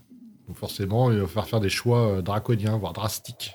Ah oui, certains objets euh, ont l'air d'avoir une grande importance, hein, mais au final ils servent absolument à rien. Point, on a dans le cul. Et puis, euh, bah ouais, mais bon, franchement, on le voit, quoi. Il y a les, auteurs, ils semblent bien abuser et nous piéger avec tout ça. hein. C'est très bien fait, d'ailleurs. Et il y a même des objets qui peuvent se retourner contre nous. Nickel Ah, d'a- D'ailleurs, il y en a qui, qui a double tranchant, qui est le briquet, qui peut te faire un super bonus comme te servir à rien, ou bien euh, te faire une couille. Je crois que la seule arme qui nous trahit pas, c'est notre flingue depuis le début. Hein. Ça, oui, on est assez douillé avec le flingue, ça va. Alors, quand vous pensez qu'une simple clé euh, compte pour un objet et qui euh, peut vous arriver euh, d'en trouver plusieurs, hein, et, que- et que les, les auteurs ont volontairement mis euh, pas mal d'objets à prendre sur le parcours, et pas mal sans aucune utilité, voilà, ça devient difficile de faire les choix en effet. Euh, faut pas se plaindre si on, on a une de ces envies de tricher. hein. Franchement, Fred, pour moi, les clés, comme le Scooby-Doo et tout ça, euh, pour moi, les clés, ça se met sur un anneau, ça se met dans les poches, on peut en mettre un sacré paquet. hein. Surtout qu'en plus, les clés, je sais pas ce que tu sais, euh, donc, euh, à un moment, t'arrives- quand, quand tu arrives à l'étage, il te dit si t'as la clé au Scooby-Doo, tu peux monter au grenier, si t'as Mhm. la clé étiquetée, tu peux aller à là. Ouais. Donc en fait, moi souvent j'avais la clé étiquetée, une fois j'avais la clé Scooby-Doo, et en fait il me semble, je, je dis pas de conneries, mais il me semble qu'en fin de compte, à part le début euh, du grenier, du, quand tu montes, après en fait les couloirs c'est plus ou moins les mêmes. Donc en fait c'est, euh, c'est- ça sert à rien d'avoir les deux clés par exemple. De- de- Mmh. de- J'ai l'impression qu'à un moment les salles se rejoignent et du coup, euh, et du coup de toute façon faut que tu trouves l'autre, l'autre et après que tu ressortes. Donc euh, Je pense vraiment que je pense que cette partie-là c'est fait pour te, pour te piéger. Ah ouais? Mm. Ah merde. Parce que moi, Ouais. euh, j'ai tout fait, j'ai tout fait au, plutôt à le premier étage, et quand je suis monté au deuxième étage avec le fameux Scooby-Doo. Sc- Scooby-Doo là, j'ai eu des scènes différentes, mais après je suis retombé sur le- le- la même euh, la même trame. Donc je me dis en fait c'était vraiment pour me perdre. Attends, il y avait un truc, je voulais te dire, ils l'ont pas traduit ça dans la version anglaise. Les Scooby-Doo, parce que c'est pas un truc du tout dans Ah la oui. culture euh, anglaise ou américaine. C'est les jeunes en faisaient pas ça, c'est pas commun, c'est très même rare. Et Scooby-Doo ici, c'est plus euh, bah, le, le dessin animé. Et je crois qu'ils a- ils ont pas traduit, ils ont appelé ça quand même The Scooby-Doo, mais les gens ils se disent mais what the fuck, c'est quoi ça? What the fuck, What What- the fuck is going What the on? fuck is a Scooby-Doo? J'ai dit quoi, t'as Ah. le clébard dans la poche ou quoi? Never mind, Euh, it's a French, it's a French book. C'est the French, ouais, c'est the French uh, culture, man. Euh, J'essaie de retrouver, tiens, donne-moi deux secondes, Fred. Bah tiens, pendant ce temps-là, tu nous parles de la chevalière? La chevalière, on n'arrête pas de vous en parler, donc on vous rappelle, c'est celle que porte euh, notre personnage. Donc euh, il, il fait pas partie des trois items, celui-ci, donc euh, on l'a dès le début de l'aventure, comme notre flingue. Donc c'est vrai qu'il a une importance, et nous en fait on le sait pas en commençant l'avent- l'aventure, en fait elle a été léguée par notre euh, père qui nous a dit que c'était le bien notre plus précieux, mais on sait pas trop pourquoi. Donc euh, le fameux moine, surtout il nous demande dès qu'on arrive, c'est si on a la chevalière, donc euh, on n'aura pas plus de réponse parce qu'on le tue, ce qui veut nous tuer. Donc, euh, donc en fait, espèce de motif euh, assez stylisé qui ressemble un peu à une tête. de- je sais pas comment le décrire, c'est un peu, compliqué. C'est un peu, euh, c'est pas runique, mais ça fait un peu wictulesque, euh, ce qu'on aurait pu voir dans certains trucs. Et c'est vrai qu'en fait, ce symbole-là, on va le retrouver plus, plus, euh, tout au long de l'aventure, et on se rend compte qu'il a, qu'il a- ce symbole-là a une signification, et la signifi- signification du gardien. Et donc c'est pour ça que les, les, les cultistes nous appellent le gardien, parce qu'en fait, on le sait pas, mais nous, on est le gardien, on fait partie d'une lignée, et donc notre rôle est vraiment très très important, et même peut-être plus important qu'on ne le croit. Voilà. Mm. D'où l'importance de, de cette euh, chevalière, chevalière aux bagues. Plus. Et puis euh, en anglais, c'est bien The Scooby-Doo. Donc je pense que ça a dû étourdir pas mal de lecteurs en se disant qu'est-ce que c'est que ça, sauf ceux qui, euh, qui connaissent le plus. Mais en effet, c'est marrant quoi. Scooby-Doo, where are you? Fred, la torche. Where are you? Where are you? Ouais, bah voilà, Ah, bah, écoute, c'est ah, pour ah, trouver, la torche qui t'a fait penser à Scooby-Doo. Ah non, c'est la liaison parfaite. Sammy, Sammy et Scooby-Doo ont toujours une torche euh, quand ils se Toujours une baladent. torche.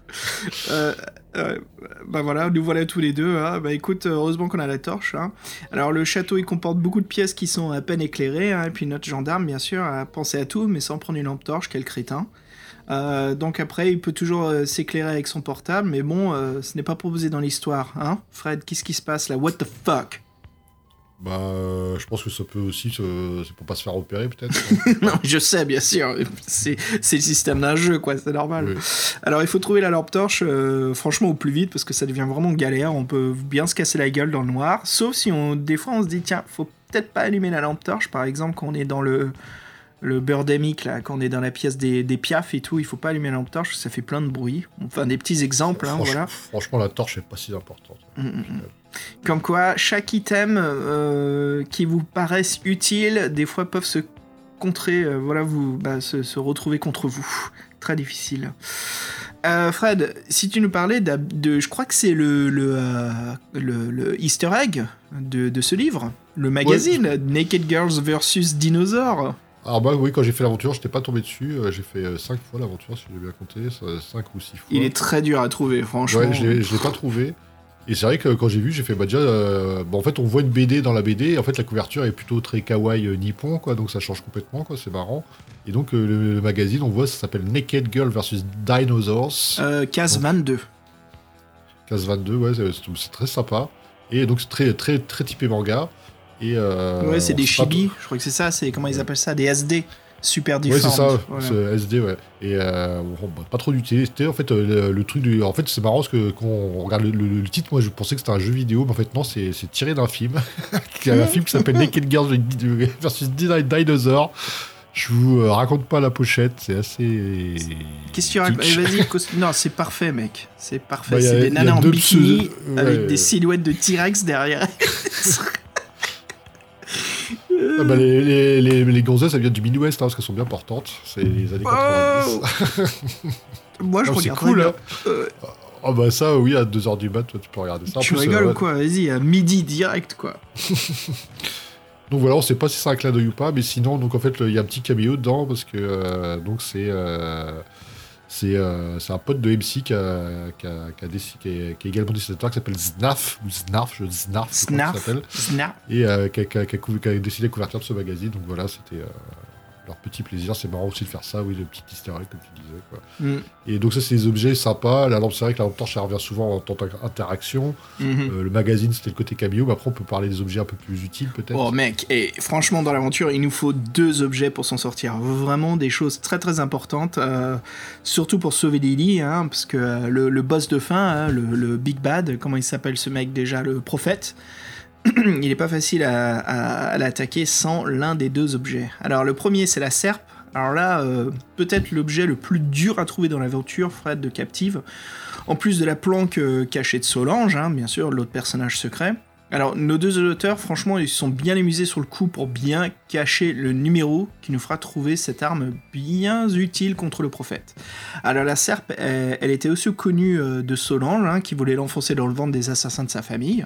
Très Ouais, efficace. elle- Ouais. ouais, elle en parle dans, un, dans, dans une de ses interactions. Et bah, elle, dit, elle dit où elle est en fait, mais elle doit la trouver. euh, Bah, c'est ça en fait, c'est l'arme la plus redoutable, euh, surtout pour le combat final, mais encore faut la trouver. Bonne chance. Hein. bon, parce qu'en fait, pour faut faire. Bon, là, c'est vrai que c'est marrant parce que quand vous arrivez au boss, vous êtes content parce que vous avez déjà galéré avant d'y arriver. Et puis Mm. là, euh, bon, ça se passe pas très bien. Et donc, il vous faut une arme. Vous dit, est-ce que vous avez une arme blanche Mm. Bon. Avec un peu de chance. avez- avec- Vaut mieux que ça soit pas le couteau du boucher. Ouais, bah justement, bah, quand, tu, quand, quand on te dit. euh, bon, moi j'avais perdu la première fois, donc ils me disent est-ce que t'as le couteau de boucher ou, euh, ou ça, la, la, la serpe? Dans l'aventure, après, je retrouve le couteau de boucher, c'est trop bien Putain, ça, je suis pareil, je vais, je vais y battre le boss. Et Bah le non, contrôle couteau- télékinétiquement, il te Ah dans le bide.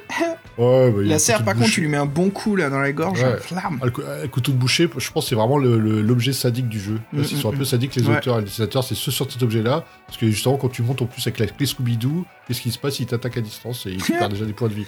Donc franchement, c'est. euh, c'est la... Bon, bref, là, ça- on a donné beaucoup, beaucoup d'infos, mais le couteau de boucher, il faut le fuir. Quoi. Ouais. Il y a aussi, euh, un qui, est- vraiment excellent. D'ailleurs, j'ai eu le, comme je disais, dans la version de, de Poltergeist, hein, j'ai eu euh, la vision via la télévision, une jeune fille dessus qui m'expliquait en fait, euh, si on continue à regarder la même chaîne de la fille qui s'approche de la télé, on dirait qu'elle va sortir de la télé. Mais elle ouvre sa main, elle nous montre un médaillon. Et voilà, bien sûr, il faut trouver ce médaillon qui est dans une cabane, ab- une cabane ou une petite maison abandonnée dans la forêt de la propriété du château. Il faut fouiller les décombres à l'intérieur de la pièce, euh, complètement euh, pou- poussiéreux, plein de merde, et puis voilà, on peut trouver donc le fameux médaillon qu'il vous faut absolument à la fin pour absorber. euh, comment ça s'appelle le truc qui fait de la fumée dans les églises là? Hmm, L'encens. L'encens, ouais, mais c'est pas. C'est un nom, c'est un. Un- Non, le- le- non, l'encens, c'est pas, l'encens, c'est pas forcément pour, euh, pour résister à l'encens, il y a une autre technique, mais là, c'est plutôt, euh, c'est plutôt pour tuer l'antagoniste, tout simplement. Ouais, parce que le médaillon peut absorber la fumée, et puis bien sûr, si on contrôle le médaillon, on sait pas comment, mais en fait, on fait un énorme rayon plasma qui, qui, euh, qui défonce tout, quoi. On devient Megaman. Une petite référence, je sais pas quoi dire d'autre. Bah, Hadouken Bah, pour revenir à Street Fighter du début du podcast, non, non, on, pourrait, on pourrait dire euh, pipe, avec, euh, doigt, avec euh, main, de, euh, main de feu, non, ou boule de, boule de feu. Fred, ceci n'est pas une pipe. Ah, tiens. putain. Oh là, t'es monté à deux, deux niveaux dessus. déjà. C'est de la culture, ça, mon gars. Ah, là, c'est du, là, c'est du Monty Python, ça. Tiens, en parlant de Monty Python, si on causait les pièges du château. Oui, qui sont assez. Euh, J'aurais dire qu'ils sont assez euh, Lovecraftiens. Bah, des pièges dans les pièges, dans les pièges, dans les pièges, hein, c'est sûr et certain. Oui, donc sont, sont assez vicieux les pièges de captive. J'ai envie de reprendre, j'ai envie de retrouver cette interview là, hein, de- des écrivains qui font non, non, on n'est pas trop sadique. Après, tu vois, je, on commence à les énumérer les pièges un par un pour s'amuser avec eux, tu vois. En plus, en- sou- souvent, en plus, quand t'as un piège, euh, te- si par exemple la pièce elle te donnait accès à autre chose, il y avait d'autres choses dans la pièce, bah, en fait, t'es obligé de ressortir, tu peux plus retourner, donc ça te- Mm, ça t'empêche, te, ça, te, ça te nique la, la pièce, quoi. Ouais. Non, mais comme toute bonne partie hein, de quand on joue à Lovecraft, de Chaosium, hein, ou, euh, ou un jeu de ce type-là, c'est très connu. Hein, on meurt plus que l'on survit. Le but, c'est de passer une aventure lugubre et flippante. Donc forcément, c'est toujours intéressant de la façon dont on meurt. Je t'admets qu'il n'y a aucune mort que j'ai trouvé banale. Chaque fois, c'est très théâtral, c'est très cinématographique, c'est cool. Bah, moi, une fois, je suis mort avec, euh, en, en ayant perdu trop de points de vie, donc là, c'est pas vraiment. euh, Moi, je peux, te, je peux te détailler chaque mort. hein. Je me suis fait Ouais. euh, contrôler bah, le couteau de boucher télékinésie, l'ennemi qui me fait des rayons laser à la Cyclops des X-Men, un gars qui court vers moi avec des lames à la Borderlands, qui me tranche en deux. Bouffé par euh, du sang dans une baignoire, euh, des chats euh, direct sortis t'es- d'un- t'es- t'es mort- de Katsa et de fois. Stephen King. T'es mort, t'es mort à chaque fois bah oui, j'étais peu de points de vie quand j'arrivais à chaque fois. Ah, mais t'as encore plus recommencé que moi. Moi, je suis Mec, mort, euh, j'ai je trouvé je suis mort fois. Je suis J'ai trouvé fois, Ah oui, quand même. Mais bon, j'ai pas réussi l'aventure, donc ouais, peut-être j'arriverai à mort sixième fois. si- Non, mais c'était chouette à chaque fois, les chiens possédés, euh, qu'est-ce qu'il y avait d'autre? Les, les chats, j'ai trouvé ça vraiment sympa, ça me faisait penser vraiment à... Moi, j'étais tué, moi, j'étais tué donc, ouais, par le prêtre, comme toi, euh, le. le... Ah oui, à la fin, le, le, prêtre le- non, le, cyclope, là. Le cyclope, fois- il est trop bien, lui. Super Ah ouais, le pouvoir, quoi. Ah ouais, une fois j'ai perdu trop de points de vie, une fois été tué dans le jardin. Quand tu poursuis le mec Ah. euh, à, Ah à oui, l'extérieur. les là. vignes aussi, là, qui nous bouffent. Bah non, moi c'est le, moi, c'est le mec, il y a un mec dans, qui te tire dessus dès que tu sors de la baraque, là, quand, quand tu redescends, là, et euh, Mm. tu, tu peux le poursuivre. Moi je l'ai poursuivi, il m'a il m'a buté. Et sans, ouais, de, de combat final, je suis mort deux fois de suite. euh, Mm. Une fois parce que j'avais pas d'arme blanche et une fois parce que j'avais pas la bonne.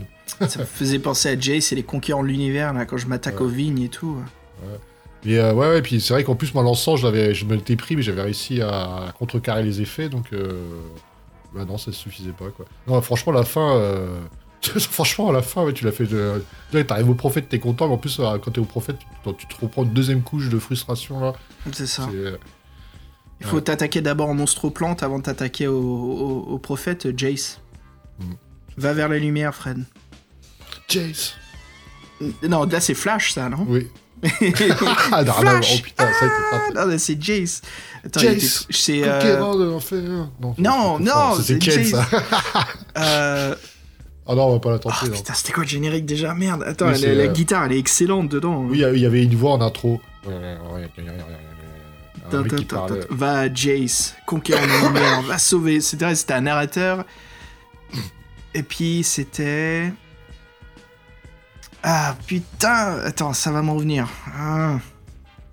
C'est pas grave, on la mettra en fond, on la mettra en fond sonore euh, pendant Sauve le podcast. l'univers C'était pas ça? Si. Moi, je sais pas, j'ai pas Tu les te paroles. Oui, mais ça nous revient là On mettra en fond, ce sera cool. Euh, Sauve oui, oui, l'univers. En même temps, l'univers C'était un truc de ouf quoi on a fait un petit spoil avant, avant, avant euh, le programme du podcast. Donc on va parler de ces petits Chase pièges. conquérant, le monde t'attend, fier, de, fier et combattant, tu défieras les méchants, sauve l'univers. C'est ça. Moi, je me rappelle Va que c'était Jace pas- conquérant du lointain, recherche ton pas- père, illuminé par les chemins obscurs de l'univers. Pas, c'était pas le meilleur euh, générique, mais c'était pas mal quand même. Vas-y, t'es ouf toi, c'était excellent parce que c'était pas Minet quoi. C'était. Ah oui, c'est vrai que ça euh, changeait, c'était pas. C'était euh, Shiki, comment il s'appelle? Shiki Levy? Shika Levy, le, le compositeur qui avait fait le. Ah, le, le, le- Parce que la zik, en fait, c'est la même musique dans le générique américain. Mais euh, c'était, euh, Ah oui. c'était différentes paroles, ils ont tout traduit. C'était Shika Levy, c'est ça? Ah, le mec, on a parlé une fois qui avait fait toutes les musiques. euh, non, je sais plus. Ouais, il faisait des trucs. euh, en fait, il faisait les génériques glam rock. On a Minet qui faisait plus les trucs karaoké.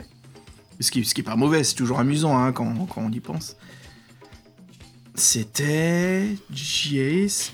Chica Levy, c'est pas ça? Hum, hum, hum. Je m'en souviens plus, mon gars. Allez. trop longtemps. C'était quoi C'était 85 tout ça hein? C'était euh, la 5. Berlusconi. C'était en 84, 85. Ouais, c'était. Putain, ça ne rajeunit pas. Ok, on était où là? Si on, On était au, au piège, au piège euh, Lovecraftien qui, nous- qui nous, euh, nous Ah empêchait ouais. après de continuer Oui, nos, le- du- nos recherches le- dans la dans Le la- cadavre dans la caché salle. là. Oui, le premier c'est le cadavre caché. Ouais. ouais. Il est facile à trouver celui-là comparé à Solange. Il est pas si bien caché. Ah, décomposition dégueulasse comme piège quoi. Alors tu te souviens, on entre dans une pièce importante, hein, il faut la fouiller, et euh, si on se dirige en premier vers l'endroit caché où se trouve le cadavre, c'est une, une infection euh, de, de, de pu ou de pesticides qui, qui éclate dans l'air, et voilà, qui se déclenche, et ça devient super nauséabond, et on doit quitter tout de suite la pièce, euh, plus jamais y revenir, hein, parce que voilà, maintenant c'est devenu un nid à, à, à transformation euh, body horror, euh, voilà. Donc euh, franchement, à la rigueur, vaut mieux trouver le, le cadavre à la fin quand on a fini de fouiller la pièce qu'au début, quoi. Sinon, bah, on rate tout ce qu'on peut faire dans la pièce. Oui, en fait, moi, j'ai, Fabien, il se demandait qui c'était, mais j'ai peut-être une petite idée, c'est peut-être le, le, Le majordome Enfin, le... Comment il s'appelle Oui, le majordome. Bah, Ouais. Ou bien les cultistes, ou bien c'est lui qui est là, quoi. Ouais, ouais. En tout cas, c'est cool. Moi, j'aime bien le body horror comme ça. C'est toujours chouette. Bah, moi, je me suis fait avoir la première fois. Ah, Berk T'es devenu un, t'es devenu un monstre d'un film direct de, de Cronenberg, quoi. Non. Et euh, ouais, ouais. Mais C'est vrai que bon, il y y a des petits pièges dans une, bah, dans, dans une autre pièce, il y a une cheminée intrigante. Pareil, c'est une pièce où on peut fouiller plusieurs choses, si je me souviens bien. Et euh, on pense qu'il peut, il peut y avoir peut-être un passage secret dans la cheminée, ça, ça existe dans les vidéo. Et donc en fait, euh, en fait, il y a un gaz toxique qui se répand dès qu'on dès qu'on dès qu'on arrive à proximité et on- ça nous asphyxie. sans- la, la- la planche est assez jolie et du coup on est obligé de quitter la pièce. Donc on Mm. n'aura pas le temps de fouiller tous les autres endroits ni accéder euh, aux autres pièces. Il faudra passer par d'autres chemins. Donc ça c'est un petit piège très con, mais bon, euh, qui nous handicape. C'est pas le plus. Mais ça, c'est tout ça, c'est euh, le prochain aussi. C'est un, un piège plutôt sympa, quoi. Mm. Et t'as aussi les fusils, Fred, non? Ouais, celui-ci, bah en fait celui-ci tu perds que, que des, ouais, tu perds quelques points de vie, mais c'est pas. Mais la, mise en scène est pas mal, ouais. Mm, mm. Mais c'est quoi les fusils, dis-moi? C'était quoi, j'ai oublié Ouais, Ah, c'est bah, euh, comme, le- comme l'ancien, chasseur, le- ouais. c'est le propriétaire, c'est un chasseur, on tombe sur sa salle de chasse là.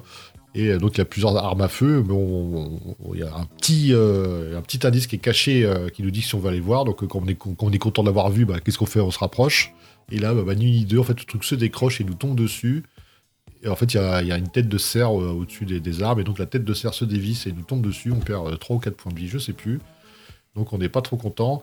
Et là, tu vas nous raconter ta, ta scène, euh, Oh, putain, ta, la ta baignoire. scène traumatisante dans la salle de bain. Oh, quoi. dégueulasse quoi. Forcément, il y a une baignoire remplie d'un liquide visqueux et tu vois bien la petite chaîne qui tient le. Comment ça s'appelle le... La, la bonde.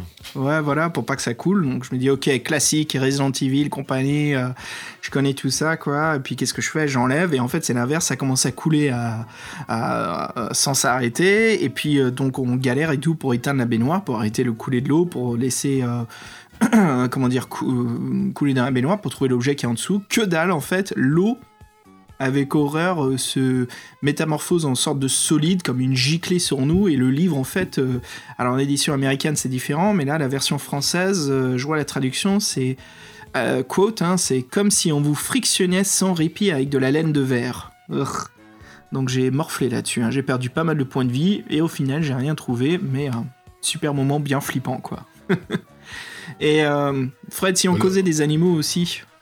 Ouais, alors là, c'est pas 30 millions d'amis ici, parce que. Souvenir à Wistiti, euh, notre mascotte défunte. et, euh, le pauvre. Et, et donc, ouais, les animaux dans Captive, ils sont plutôt agressifs. Mm. Et bah, quand vous disiez, toute la baraque est, est un peu en, bizarre, possédée. Là, la baignoire, c'est un bon exemple de ce qui se passe de chez Donc, les animaux, ils ont succombé rapidement aussi à cette, cette emprise. Et donc, ils sont un peu flippants. Et d'ailleurs, même, même dessinés, ils sont flippants là, avec leurs yeux blancs là, qui brillent euh, dans Ouais. le noir. Surtout les chats, là, c'était vachement bien fait. ça. Ouais, ouais. Et donc, euh, le premier qu'on rencontre au rez-de-chaussée, c'est le chien possédé, c'est ça? Ouais. Donc, c'est en fait, on rentre dans une chambre de rez-de-chaussée, et là, donc, y a, déjà, quand on rentre, on nous demande de combien on a en volonté. Si, on, si c'est trop faible, euh, et ben, je crois qu'on meurt, en fait. Parce qu'on fuit, et donc, fuir devant un chien, c'est jamais bon. Il nous rattrape et il nous, euh, il nous bouffe une artère. Et donc, il- donc, si on a assez de volonté, on peut le, fr- le confronter, et là, il nous regarde de ce- ce- son regard glaçant. Et en fait, il est en train de bouffer, euh, il est en train de bouffer un mec, un vieux, qui est, au- qui est, à- qui est adossé à son, au bas de son lit, euh, juste devant la porte pratiquement. Donc, il, euh, qu'on est en train de le déranger en plein, re- en plein repas, il est pas très content. Et euh, bon, on voit même le bout de l'os qui sort, donc c'est assez, euh, Dégueulasse. c'est- c'est assez dégueulasse, quoi. Et ben donc, euh, et là, on, décide, euh, on décide de, on peut encore de courir ou bien le tuer tout de suite, et donc on, on l'abat. Et là, il dit, euh, il y a une phrase qui apparaît que vous aimez bien les chiens, mais vous faites une exception pour celui-ci. À mon avis, c'était plus un chien, comme on dit. C'était plus un chien le gros toutou, et donc ça ressemblait à un gros Saint Bernard, quoi, tout, tout mignon, tout, tout câlin, mais Il était une fois, ouais. il était une fois. Mais Après, ouais, ouais, il y a la fameuse salle de danger où il faut surtout pas rentrer. Là, il y a une collection de bêtes là. Hum, mon dieu, mon dieu. Ouais, euh, charmante petite bête hein, qu'on connaît tous, que la plupart de nous est, hein, c'est les araignées. Euh, malgré qu'elles sont pratiques, hein, bouffent les mouches et les moustiques, voilà. Par contre, ici, on a affaire à une, une- bonne grosse araignée, hein, il y en a même plusieurs, euh, des migales, qui se promènent en totale liberté dans le vivarium. Évidemment, voilà, c'est vers notre héros qu'elle se dirige. On dirait que tous les ennemis, de toute façon, sont contrôlés pour nous buter. Euh, pour s'en débarrasser, à moins d'avoir trouvé un objet qui peut nous aider, voilà, ça va être vraiment galère. Ah, ça, dépend, plus- ça, ça dépend, il y a une scène sympa si t'as beaucoup en dex, bah, tu fais une espèce de, de gunfight assez efficace, tu, les- tu les butes euh, aux armes à feu les deux. Ah, cool. C'est assez, c'est assez cool, ouais. Mm, mm. Et à ce propos, en plus, c'est marrant, le scénariste Manuro dirait, euh, euh, se dit être euh, arachnophobe. Donc, euh, on comprend facilement, hein, dans cette situation, de se faire attaquer par des araignées doit, doit bien être horrible. Donc, t'inquiète pas, je suis peut-être pas un arachnophobe, mais dès que j'en vois une, je sais que ça pond, donc dehors. Ou t'es mort. Bah, en fait, le petit détail, c'est qu'en dans vivarium, euh, je crois que la première créature sur laquelle on tombe, c'est un, un iguane qui est euh, Ouais. négligea- négligemment posé sur un bureau qui euh, tourne sa tête euh, avec sa gueule ouverte vers nous. et- Donc là, on vous, Ouais. vous, vous rappelle, donc c'est le vivarium, l'ambiance est, est- est violette, c'est assez sympa, c'est noir Ouais. et violet. C'est comme un néon fort, en plus, ça marche très bien. hein. Ouais, on a l'impression d'être dans, dans- ouais, dans une salle noire avec des espèces de néons euh, violets qui, euh, qui mettraient une lumière. C'est vraiment bien trouvé cette scène-là. Et donc ce petit iguane, en fait, euh, on peut assez rapidement s'en débarrasser, mais bon, euh, en, en ultime représailles, il nous faudra un petit coup de queue dans la, dans la tête qui nous fera perdre quelques points de vie. Et en fait, lui, c'est que le début des emmerdes, parce qu'après, euh, si on recule trop vite de l'iguane au mieux de le chasser, euh, dans quel merdier on met les pieds euh, Oh putain, le serpent, quoi. Le serpent, merde, le serpent. Serpent. Edgar Allan Poe, Lovecraft, Serpent. Voilà, ouais, on peut chuter en reculant comme ça et on pense que c'est une corde, forcément, non. Avec horreur, c'est un énorme serpent, peut-être un boa, hein, vu la taille, euh, qui s'entoure autour de nos jambes. Donc c'est un véritable étau vivant, euh, voilà, que nous dit le livre. hein. Euh, le serpent a l'air affamé et puis c'est un combat à mort qui s'engage. Ça s'arrête pas. Mais Fred, bon, là on commence à sortir un petit peu de cette salle, on s'aventure un peu vers l'extérieur, vers les, comment dire, les, les bâtiments externes du château. Ouais, donc euh, quand on arrive à l'extérieur, il y a un très beau dessin qui nous présente euh, rapidement euh, plusieurs endroits euh, labyrinthiques où on peut se perdre. Et si on en choisit un qui est le chenille, ben, on tombe sur les chiens de chasse. Et là, donc, ils aboient comme des démenés dès qu'on arrive. Surtout si on utilise la torche, je crois. Je sais plus Mm. si on peut l'utiliser à ce moment-là. Donc euh, forcément, nous, on voulait être discret, c'est mort. Et donc, on peut rentrer de, décider de rentrer dans le chenille. Et là, stupéfaction, ceux-là, ils sont pas... euh, ils sont pas corrompus, ils sont pas agressifs. Et, euh, et donc ils sont là, ils sont là pour le décor. Donc euh, c'est une petite tension et euh, euh, une petite pause dans l'aventure. Et moi je pense que par rapport à la phrase avec le chien, cette scène-là où les chiens sont positifs et le traitement qui est fait au chat, je pense que l'auteur préfère les chiens. C'est mon avis, c'est mon avis perso. Ah ouais, les chats, ouais. On rentre dans une petite maison, là. C'est à côté du chenil, en plus, où il y a les chats et les chiens. Euh, Il y en a un qui nous attend quand on monte à l'étage, qui nous regarde avec les yeux euh, euh, lueurs dorées, comme s'ils étaient possédés par le mal, avec du sang qui, qui dégouline de leur mâchoire. Et vaut mieux faire vite, hein, parce qu'on on peut, les peut les tuer un par un avec le flingue, mais ils sont surnombre, donc on, est vraiment dans la merde. Alors, ce, que, ce que je propose vivement les- à l'aventurier, bah, c'est de vous barrer au plus vite, quoi. Et ouais, il y a une espèce de, ouais, d'animal, je- oui, c'est un espèce, on dirait un Le, le plus paranormal, ouais. Ouais, le plus paranormal. En fait, c'est marrant parce que là, ça, je trouve que c'est en plus un- c'est dans une scène qui est très bleue, qui est une scène d'ambiance. En fait, c'est si tu t'attardes, je crois, que c'est sur l'ordi, si tu commences à faire des recherches sur l'ordi, donc tu, tu dis vraiment que tu restes au même endroit, t'entends d'a- d'abord des bruits, tout ça, il y a des Ouais. bruits à la fenêtre, et si tu vas voir la fenêtre, là, le truc il apparaît, et en fait, c'est une créature de cauchemar, et ça, c'est vraiment aussi le côté la maison est lentée, parce que cette, cette créature-là, elle a aucune raison d'exister, en fait, là, donc tu sais pas si c'est toi ou t'as raison. Il y a aussi toute cette réflexion-là qui est faite dans le par, la bouche du personnage, et ça, c'est vrai que c'est une scène très intéressante. Et donc, il y a une espèce de euh, immense qui fracasse une vitre si on s'en approche après avoir trop tardé dans la pièce. Et euh, on doit sortir à toute, toute berzingue, et donc cette pièce devient inaccessible. Et encore une fois, on ne sait pas si on l'a vraiment imaginé ou, euh, si, euh, euh, c'est une créature vraiment qui veut, qui nous en veut. Quoi. Mm, mm. Et puis le petit dernier euh, qui est intéressant, je trouvais vraiment l'ambiance Hitchcock, hein, c'est les perruches. Alors on rentre dans une maison, c'est aussi dans la cour extérieure, là où il y a les chiens et les chats. Euh, si on n'allume pas la lumière, on, peut naviguer à travers la salle. Moi, j'avais rien trouvé dedans, mais euh, si on allume, en fait, on voit plein de perruches et puis elles s'excitent d'un coup, donc ça crée du bruit. Donc en effet, ça fout en l'air notre notre système, st- comment dire, notre comment ça s'appelle? Ouais, Mm. notre furtivité. Furtivité, merci, j'allais dire stealth, mais notre furtivité, donc euh, faire bien bien attention. Mais euh, sympa ce petit passage hein, qui se passe dans le noir, on se cogne un petit peu partout, mais n'allumez pas la lumière. Et puis euh, si on discute justement un petit peu de rapidement Fred des ennemis là, les, euh, les fameux cultistes que l'on peut rencontrer, qui sont chacun très très différents. Ouais, puis franchement, euh, pour des cultistes, euh, ils sont balèzes. hein. Moi, ça, c'est des cultistes comme ça euh, que tu luttes, aucune chance de survivre au scénar. Quoi. Les mecs, Mm. euh, c'est des bêtes de guerre, ils sont armés jusqu'aux dents. Euh, C'est comme des mini-boss à chaque fois. ouais, et puis euh, t'as l'impression qu'ils sortent d'un univers euh, punk, euh, post- post- post-apocalyptique. Les mecs sont, ils sont en cuir, ils ont des armes de tout partout. Ils ont des, il y en a même pour des espèces de protection avec des, des globes oculaires. On, on voit comme des armures, des pro. C'est très, euh, ouais, ils sont vraiment. euh, Bon, voilà, ils sont tout, après, il y en a qui sont plus distingués, tout ça, donc, mais ça fait toute une panoplie de. Et puis on les distingue bien, c'est sympa. Donc, euh, ouais, les- ils sont assez dangereux, les cultistes. hein, vous pouvez voir, euh, je crois que contre, contre tous, ils peuvent vous tuer hein, assez facilement. Si vous faites les bons choix, vous pouvez les tuer facilement, mais si vous faites les mauvais choix, euh, ou bien c'est des points de vie, ou bien c'est la mort. Donc, c'est pas des- des adversaires à prendre à la légère. Donc, il y en a 7 quand même. Donc, 7 possibilités de mourir face à eux. Donc, ils sont très différents les uns des autres. Et donc, on ils ont plein d'armes blanches. Et euh, donc, ils sont, sont vraiment des punks sortis de, de Ken le survivant, moi. Et donc, euh, si on fait la liste, euh, c'est pas dans l'ordre chronologique, mais si on fait un peu la liste des, des mecs, euh, il y a qui déjà, euh, Xavier Dans quoi Dans Ken le survivant? Non, non, dans, le... mais non dans, les, dans, les, dans les cultistes, les 7, là, si on fait la liste des 7. Ah oui, oui, oui. Ouais, oui, c'est le, pro- le premier, c'est le moine qui nous accueille. Ouais, celui Donc, qui nous accueille. On a le vieux chauve euh, avec les cicatrices sur le visage, là. Celui, il lance des shurikens.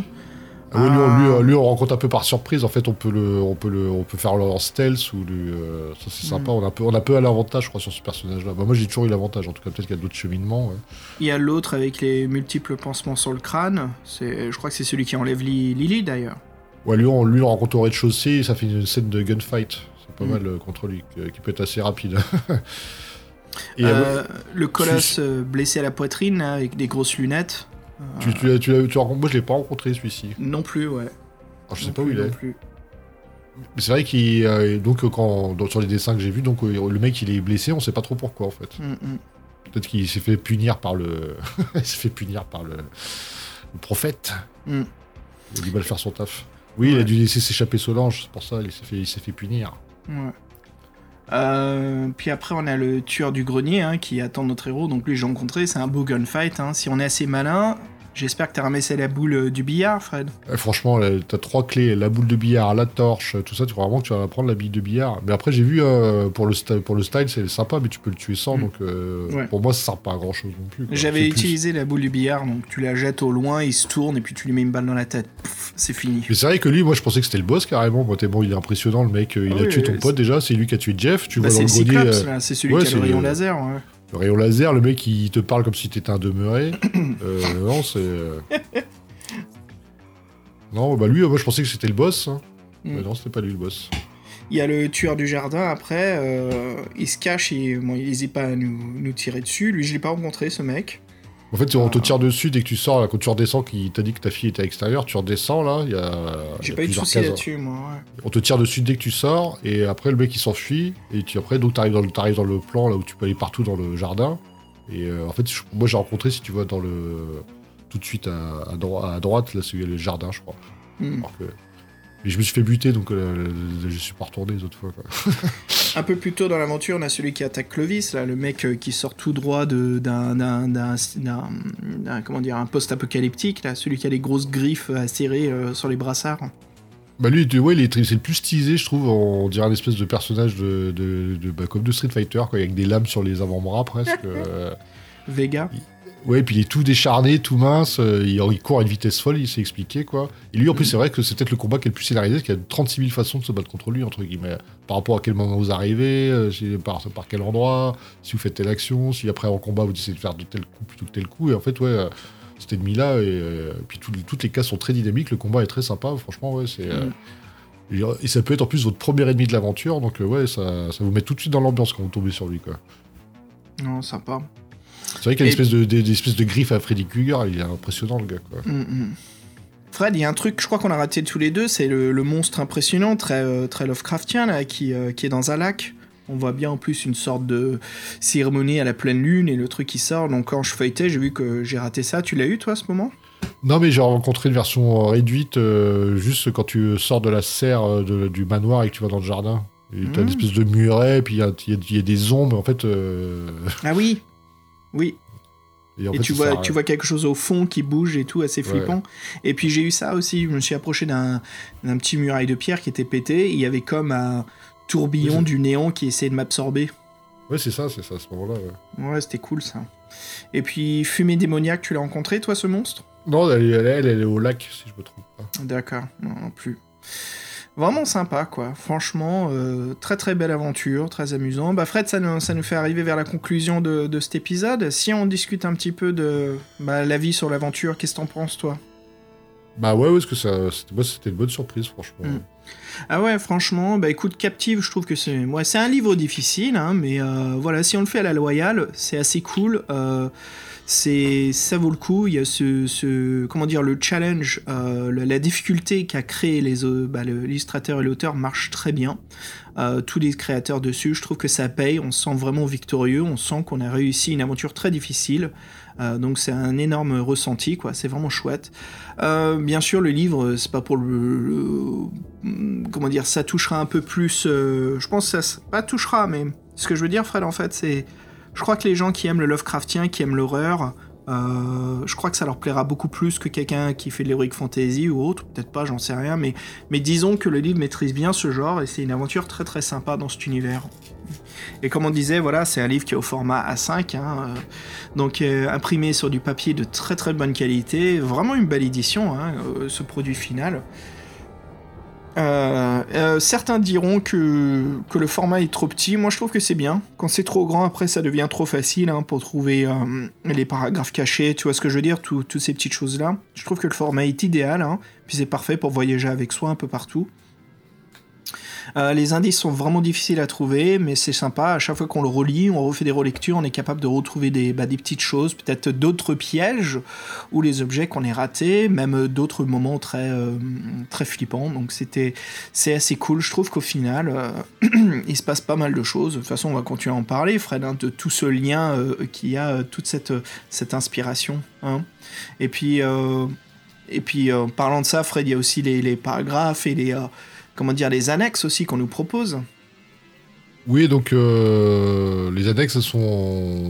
elles sont surtout là pour mettre dans l'ambiance, mais on peut quand même avoir deux, trois infos euh, dedans, et certaines très importantes, et surtout celles qui concernent euh, notre rôle, nous, de personnage, et notre rôle de gardien. Donc c'est vrai que les annexes, je pense qu'on peut réussir l'aventure sans, pratiquement, mais c'est mieux de les avoir, quoi.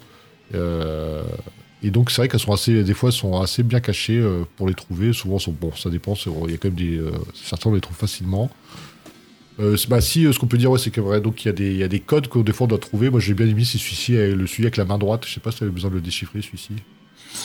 Non, j'ai j'ai pas trouvé ça. Le code avec Ça, la en, main lisant, droite. c'est- en lisant une annexe. Bah, justement, si tu te fais, si tu te fais ensorceler par, par l'encens, Ah ouais, j'ai entendu parler de ça. Non, j'ai pas trouvé le code et j'ai pas été ensorcelé, heureusement. ouais, bah, moi grâce à, ça- grâce à l'annexe et j'avais euh, j'avais l'info, bah, j'ai pu me, me faire désenvoûter grâce à ma fille, parce qu'elle n'était pas encore euh, possédée. Hmm. Mais maintenant, ça me, ça, je, je je m'en souviens de la, la- la fin parallèle qu'on parlait avec euh, quand t'as dépassé le temps. Là. Je sais laquelle c'est, elle est assez, assez frappante d'ailleurs. Mhm. Ah oui, Donc, quand la fille elle se fait posséder, Lily. Ouais, puis, ouais, puis que tu, tu, tu fais la même action que j'ai fait là, sauf que là, elle est plus là, donc là, au lieu de te, te ramener et te. euh, te- voilà. Euh, ouais, donc euh, ouais, donc c'est très coriace. Donc il y a quand même des petits bonus que dans, dans l'aventure, sachant qu'on peut trouver des médicaments et le truc, il y a du cognac aussi dans la, dans la cave, hein, bizarrement. Mm. Et euh, c'est vrai qu'il faut un peu le chercher quand même. Et euh, il y a un truc qui est, il y a un truc qui est trop bien, c'est c'est un moment si on a le briquet, on peut allumer une espèce de lampe dans une petite salle. Et là, ça c'est le combo. Je crois qu'on récupère tous nos points de vie. On a un bonus de plus 1 à toutes nos caractéristiques. What? Oh putain, je l'ai pas trouvé cette salle secrète, c'est génial.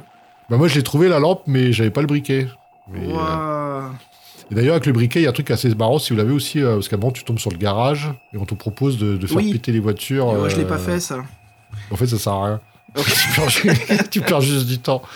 Donc le briquet il peut tu vois c'est un objet qui peut te faire, enfin, te faire un putain de bonus comme te fait Ouais. per- faire, faire perdre du temps. quoi. Il y a un truc cool aussi, c'est on finit l'aventure, il y a un système de points, un sorte de. Comme un jeu vidéo, on a un système d'achievements. Donc euh, voilà, des, des trophées hein, par rapport à notre Ouais, score moi, je pour suis, moi, savoir. je suis pas trop moi je suis pas trop fan de ça mais bon c'est pour ceux qui sont hardcore. Non, c'est euh, amusant, ouais. Moi, ça me faisait penser, tu sais, aux jeux. euh, C'était les jeux LucasArts qui avaient ça. Il y avait un système de points au-dessus. Et en fait, c'était des systèmes. Le point t'aidait à savoir à quel point t'en étais dans l'aventure, en fait. Si t'avais trouvé ouais. tous les bons objets, les trucs. Donc, ça t'aidait un petit peu à savoir où t'en es. Donc, ça me rappelait ça, en fait. C'est pour ça qu'au début du podcast, je disais le côté point and click. Ça me faisait penser à ça. J'avais l'impression d'être sur mon écran d'ordi. Et euh, voilà, au lieu de cliquer, bah, j'allais à la page. C'était assez chouette. C'était très bien fait. Alors Fred, les références, hein, il y en a un sacré paquet là-dedans, hein, que ça soit film ou jeu vidéo. Bien sûr, euh, la première fois qu'on lit le livre, on pense tout de suite à un autre livre, bah, pas une BD dont vous êtes le héros, mais un autre livre dont vous êtes le héros, qui est le Manoir de l'Enfer, hein, avec ce côté très Lovecraftien, d'où de toute façon, comme celui-ci, qui s'inspire énormément, on se retrouve un peu dans cet univers lugubre, flippant, buddy horror, euh, euh, comment dire, les monstres astrales, hein, qui viennent d'un autre univers, euh, d'une autre dimension, hein. Euh, cosmic horror, hein, comme on dit, voilà. Et puis après, euh, bien sûr, tous les plus grands, euh, les plus grands contes et légendes ou histoires du paranormal, hein, les phénomènes paranormaux de, de notre culture et surtout américaine, hein, comme Amityville, hein, la maison hantée, Fred. Oui, bah, qu'ils arrêtent pas de faire des, des remakes de cette histoire-là, euh, qui, qui a fake en fin de compte, si je me souviens bien. Bon, il y a bien, Bah ouais, bien non, passé, je suis très- quelque chose, mais. Je suis très sceptique. Sceptique. Sceptique, ouais. Donc moi, j'ai, écoute, je, garde l'es- je garde l'esprit ouvert. Euh, écoute, scientifiquement parlé, tant qu'on peut pas prouver quelque chose, c'est de la magie. Je suis d'accord. C'est comme ça qu'on a toujours trouvé les choses, c'est comme ça qu'on évolue. Donc, euh, d'accord. Il doit Non, mais avoir moi, des moi, histoires je, réelles. moi, je suis plutôt, je suis plutôt ouvert à ce genre de choses, mais je crois Ouais. vraiment que c'est Amityville. euh, non, il y, a- eu un meurtre, mais après tout le reste après, Ouais. c'est. Disons qu'avant que j'y croie, j'essaie de désamorcer la chose. Et mon but, c'est pas de prouver que c'est tort. Mon but, c'est justement de voir si c'est vrai ou faux. Donc je, reste très ouvert là-dessus. Bref, voilà. Euh, Ouais, Poltergeist bah, avec la télé. Hein, euh, Ouais, The Ring, ouais. Mais c'est vrai que moi j'ai vu les dessins de cette scène-là, c'était très bien, ça faisait. Bah, C'était chouette. C'était chouette, Ouais. hein, c'était vraiment chouette. Ouais, ouais. le- C'est vraiment mettre des ambiances, ce dessinateur, hein, il est fort. hein, Mhm. Ah, ça. il est super. euh, franchement, MC, il a fait un, un boulot excellent. Si jamais on le voit, j'aimerais bien qu'il nous dédicace nos, nos livres. Ce serait chouette, quoi. Juste de discuter avec lui, de le remercier de son super boulot. Euh, et puis, bah écoute, euh, franchement, la maison hantée classique dans le jeu vidéo, hein, Alone in the Dark, euh, Resident Evil, hein, Fred? Oui, ouais, ouais. Moi j'ai joué aucun des deux. Oh, oh, aïe, aïe, aïe. Le Bah PlayStation pourri, vas-y, qu'est-ce que le PlayStation One, qu'est-ce qu'il joue à cette merde alors qu'il y a des Super Nintendo au même moment, franchement. Mm. Et puis cette fin, hein, franchement, euh, voilà, qu'est-ce qui est- qu'est-ce qu'on va devenir, qu'est-ce qui se passe Euh, Clovis, est-ce qu'on va le sauver dans, le, dans la maison Euh, La famille massacrée, est-ce que les flics vont s'en occuper? Donc moi j'aime bien cette fin qui est un peu plouf, euh, comment dire, qui est, qui est un peu euh, d'un coup, qui nous laisse toujours penser, Oui, bah. est-ce que c'est fini? Parce qu'il y a toujours pas mal de dangers autour de nous, donc c'était assez chouette, quoi. Euh, voilà, donc euh, très très chouette. En parlant de Captive, Fred, vite fait, euh, donc pour les amateurs de la bande dessinée qui veulent découvrir l'interactivité, hein, pour les habitués des livres dans le héros, qui veulent lire autre chose que du texte, voilà, donc pour vous parler de ça, il y a plusieurs éditions, hein, dépendant où vous habitez en Allemagne. Fred, le livre s'appelle donc Gefangen. Voilà, au. Portugal, en Pologne, Hollande, Ukraine, Brésil, et bien sûr une édi- édition également américaine, voilà, qu'on a, qu'on a- que j'ai lu, qui discuté, hein, qui est très très bonne. Et euh, Fred, qu'est-ce qui s'est passé en 2018 Il y a eu un truc assez cool en parlant de Captive. Ouais, bah c'est euh, l'éditeur dont tu parlais de ta version, là, Van Rider Games, qui a sorti, qui a sorti plusieurs BD DVLH, et lui sur la collection graphique Nouvelle Aventure, et donc il a réuni euh, Captive et euh, dans un très beau collecte- coffret collector avec euh, quatre avec quatre autres BD, euh, ouais. Ouais, donc ça fait un truc, ça fait 5 BD. Alors moi, je, franchement, euh, sur le papier comme ça, ça a vachement intéressant. Mais moi, après, j'ai un peu peur que les autres BD ne soient pas de la même qualité, tu vois. Alors, je sais pas si tu sais quel titre c'est Mhm. exactement, on n'a pas le détail. Mais c'est vrai que là, je pense que ouais. Captive a mis le- la barre assez haute, donc... euh, Franchement, pour cette saison d'Halloween, moi je vais me le payer le coffret, je vais me le retrouver. Je, je vais, je vais continuer sur les éditions américaines, c'est un peu plus facile pour moi, en espérant que, que ça vaut tout. C'est toujours bien traduit et bien fait. Donc je sais qu'il y en a une sur un loup-garou dans le coffret. Donc ça me paraît parfait pour l'ambiance d'Halloween. Euh, mais en tout cas, beau boulot hein, de, de Macaca là-dessus, super éditeur. Hein. Génial quoi, ce, ce- cette BD de BD dont vous êtes le héros hein, de Captive. Beau boulot. Sachant, sa- sachant que Macaca, quand même, euh, bon, les livres dont on a parlé de Manuro, c'est quand même euh, des, des dessins beaucoup plus euh, jeunesse. même le, Mm. même... Donc, euh, Captive, je pense, c'est un peu, c'est pas un ovni dans leur, dans leur, dans leur édition, mais c'est c'est pas ce qu'ils font de plus. Mais en tout cas, c'est un, c'est, c'est un suc- enfin, c'est une réussite. Donc, euh, j'espère que ça leur pousse à faire un petit peu plus des, euh, des BD d'horreur dont vous êtes le héros ou des thrillers. C'est assez chouette, quoi. Surtout que quand on voit leur logo du graphic novel adventure, c'est bien le dessin de MC qu'ils utilisent, hein, le héros avec son flingue. ouais. Ouais, Ouais. En fait, ouais, en plus, qui a découpé un peu l'image presque, c'est marrant. Ouais, avec les, les tracés des balles là qui passent à travers. Tchouf, Sympa. Bah ouais, bah écoute Fred, euh, pour finir, euh, qu'est- qu'est-ce que que t'en penses toi rapidement alors de, de Captive? Tell me. En condensé. Bah, moi, franchement, euh, impressionné tout de suite par la qualité des dessins déjà, euh, l'ambiance que ça mettait. Et euh, en fait, j'ai kiffé, moi, c'est que j'ai eu mon premier couloir où j'ai eu 5 portes avec des chiffres marqués. J'ai trouvé, putain, mais c'est ça, ça, ça fonctionne trop bien. Je me suis dit, Hmm. ça fonctionne trop bien. Et en fait, ça, j'avais pas, ça, pas pensé, mais c'est vrai que ce code couleur qu'a fait l'auteur et le fait que les pages soient pas loin, j'avais pas l'impression de, de perdre de temps. Je tournais les pages assez rapidement, c'est vrai que ça s'enchaînait. Des fois, t'avais pas fait gaffe, en fait, la suite était sur euh, la page d'à côté. Et euh, c'est vrai que ça s'enchaîne assez rapidement. Ouais. Et Et après, bonne idée de mettre des paragraphes en bas de la page aussi, comme ça quand on passe rapidement, on peut les trouver plus vite. Ouais, ouais, c'est vrai, ouais. Et, euh, et donc, moi, j'ai trouvé que c'était euh, très bien foutu. Euh, moi, c'est un univers qui m'a plu. J'ai trouvé l'histoire euh, mature, cohérente, que les, les, les mécanismes de jeu marchaient bien. En fait, j'ai trouvé que tout marchait dans cette histoire. Donc, euh, en fin de compte, pour moi, ce serait pratiquement un perfect, presque. hein. J'ai vraiment été euh, favorablement impressionné. Et, euh, pour moi, c'est pour ça que je me dis c'est pas possible que toutes les BD êtes l'euro soient de ce niveau, parce que ça serait, euh, ça serait un nouvel Eldorado pour nous, presque. Quoi. Mais Bah, J'en ai un sur les zombies, moi, que j'ai pas encore lu, qu'on m'a offert, donc euh, j'aimerais bien le tester celui-là. Parce qu'en plus, moi, je- la BD, c'est un truc qui me branche pas mal en ce moment, donc je, je trouve que c'est vraiment un bon concept. Et c'est vrai que euh, et- et le média s'y prête vraiment, quoi. C'est euh, Mm. c'est- vraiment un plaisir, quoi. C'est pas, pas une contrainte. C'est moins contraignant que tourner les pages d'un livre de l'héros il y en a une tripotée où euh, les, les livres de l'héros, en plus, ils- tout, est, tout était espacé, donc des fois, il fallait tourner la moitié du bouquin. Non, moi, je, je suis favorablement impressionné. Je trouve que c'est une totale réussite, ouais. Bah, écoute, de mon côté, ouais, franchement, au point où je me croyais vraiment à jouer à point and click, alors je dis pas que je, préfère les, jeux sur ordinateur, mais ce qui est bien, c'est la fluidité d'un point and click. C'est très rapide, on sait ce qui se passe, on est intrigué, si, on aime l'aventure, bien sûr. Et là, je me suis retrouvé là-dedans, dans Captive, mais en voilà, en format bouquin. Euh, de magnifiques illustrations, superbes couleurs, contraste, ambiance. C'est surtout l'ambiance que je trouve euh, vraiment bien réussie. Donc là, tu vois, c'est. Franchement, Manuro et MC, euh, c'était super le boulot qu'ils ont fait. hein. Vraiment, euh, j'ai passé une aventure, j'étais à fond dans le personnage principal. Euh, je m'inquiétais en plus de, de- de- J- des deux autres personnages, Clovis et Jeff, c'est ça, non? Si je me trompe pas. sur- Oui, oui. Ouais. T'inquiétais, mais. Euh, Jeff, ouais, et Clovis, ouais, je voulais savoir ce qui se passait. Est-ce que Lily, c'est qui ces méchants là qui ont des yeux laser et tout Et puis à la fin, quand j'avais pendentif et j'ai pu faire un rayon laser avec mes mains pour défoncer l'ennemi, je me suis dit, mais c'est génial, super. Attends, c'est une fin qui, qui est super héroïque, c'est très très amusant. Donc euh, j'ai passé un très bon moment, vraiment épatant. Et puis je refeuilletais en fait les illustrations. Ça me donne vraiment envie de le refaire, quoi.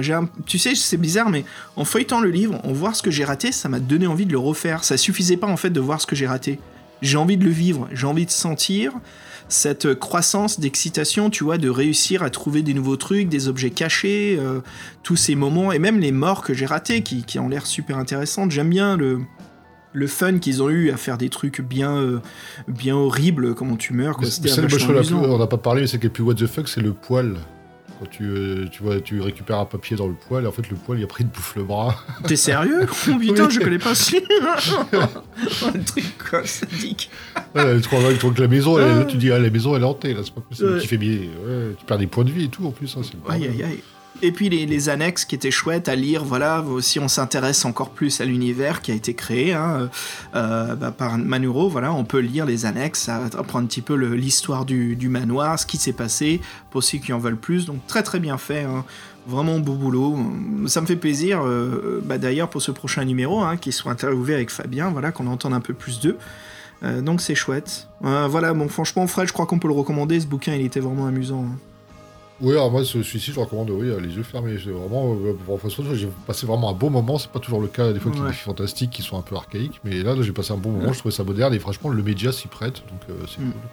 Non, c'est chouette. Bah voilà, écoutez, les aventuriers, euh, bah il y a Fabien qui arrive tout à l'heure, là, il passe euh, dans le studio et puis il a des interviews à nous livrer, hein, où vous allez voir, c'est Fabien qui s'occupe du prochain numéro avec euh, Manuro et MC à discuter, voilà, donc encore plus de captives. Avant de terminer ce dossier, Fred, on a des petits remerciements à faire, hein. il y a beaucoup de gens qui nous ont aidés à faire ce dossier. Euh, donc on aimerait remercier en fait euh, bah, toutes les personnes du site de tricktrack.net, euh, les, aventuriers du, forum Rendez-vous au premier, les aventuriers du forum de la Taverne des Aventuriers, hein, salut les gars, le site Legacy of Kreia et le blog Alconost. Voilà, merci à toutes et à tous qui, qui nous ont aidés à faire ce dossier, ce fut un vrai plaisir et franchement ça fait du bien de parler d'un truc assez cool quoi. Donc voilà, Fred, écoute, euh, sauf si tu veux compléter sur quelque chose, moi je vais, je vais te balancer de la zik, quoi. Bah, vas-y, balance la zik. euh, c'est quoi l'ambiance là? On, Vas-y, on- on euh, relâche la tension. On relâche l'attention, moi je te dis, on la remet, mais version années 80 avec du synth, hein, avec du dark synth, avec un, un artiste qui s'appelle Nightcrawler. Fred, je te propose un morceau qui s'intitule A Mega Force. Exactement. Voilà, bah écoutez, si Fabien il arrive bientôt, donc euh, on postera le prochain podcast très rapidement hein, dans la semaine, voilà, les auditeurs. Euh, et puis euh, on vous souhaite toutes et à tous une excellente soirée, journée, et puis à, à bientôt Fred pour la saga SF. On l'avait annoncé qu'on ferait une saga SF. Eh bah non, c'est la surprise. Ouais, voilà, c'est la surprise. Et ben voilà ce qu'on fait prochainement sur le podcast. Bah, tu te souviens Fred, c'était quoi, il y a 3 ans, 2 ans? Oh, fuck, euh, pas mal. Oui, il y a bien 3 ans, je pense même peut-être 4. 3 ans, ouais. On avait fait euh, trois livres science-fiction de la saga euh, des défis fantastiques, et ben voilà, il y en a encore trois. Et ben on va les faire, Fred. Je sais pas, je sais que c'est pas les plus aimés de- des défis fantastiques, mais on va relever le défi justement et euh, bon, moi je moi j'ai pas assez, assez apprécié la première trilogie, donc pourquoi pas par un le était, justicier euh, de. Ouais, c'était le fameux surfeur, là, euh, chasseur Ouais. de primes. Ouais. Attends, on s'était fait avoir par la couverture, merci quoi. Ah ouais, la couverture qui était complètement sous acide, et puis l'aventure ouais. C'était c'était- c'était un le- c'était hooligan anglais, l'écrivain il parlait que de foot. Euh, C'était euh, le justicier de l'univers. Après, on va- ça c'est ça c'est ça c'est c'est ce qu'on va faire là. Ah, pardon. Ouais, non, la- non nous on a fait, euh, on a fait la, la planète. euh, Ah oui, c'est le mercenaire de l'espace, pardon. le mercenaire de l'espace, la planète. Planète euh, trop belle et la galaxie tragique. la galaxie tragique. Très bonne la galaxie tragique. Ouais, j'avais bien aimé, moi. C'est vrai qu'après, après, ça allait frustrante, mais euh, bon. la galaxie frustrante. Et ben là, justement, on va faire le justicier de l'univers, les trafiquants de Calter et puis les mercenaires de l'espace. De- ça? Ouais, voilà. Allez, les aventuriers, euh, on se quitte sur du synth. Et puis, euh, Fred, je te dis à bientôt. Ouais, à bientôt, tchouchous tout le monde, et tchouchous à toi, Xavier. Salut, mec. Allez, à bientôt. Salut.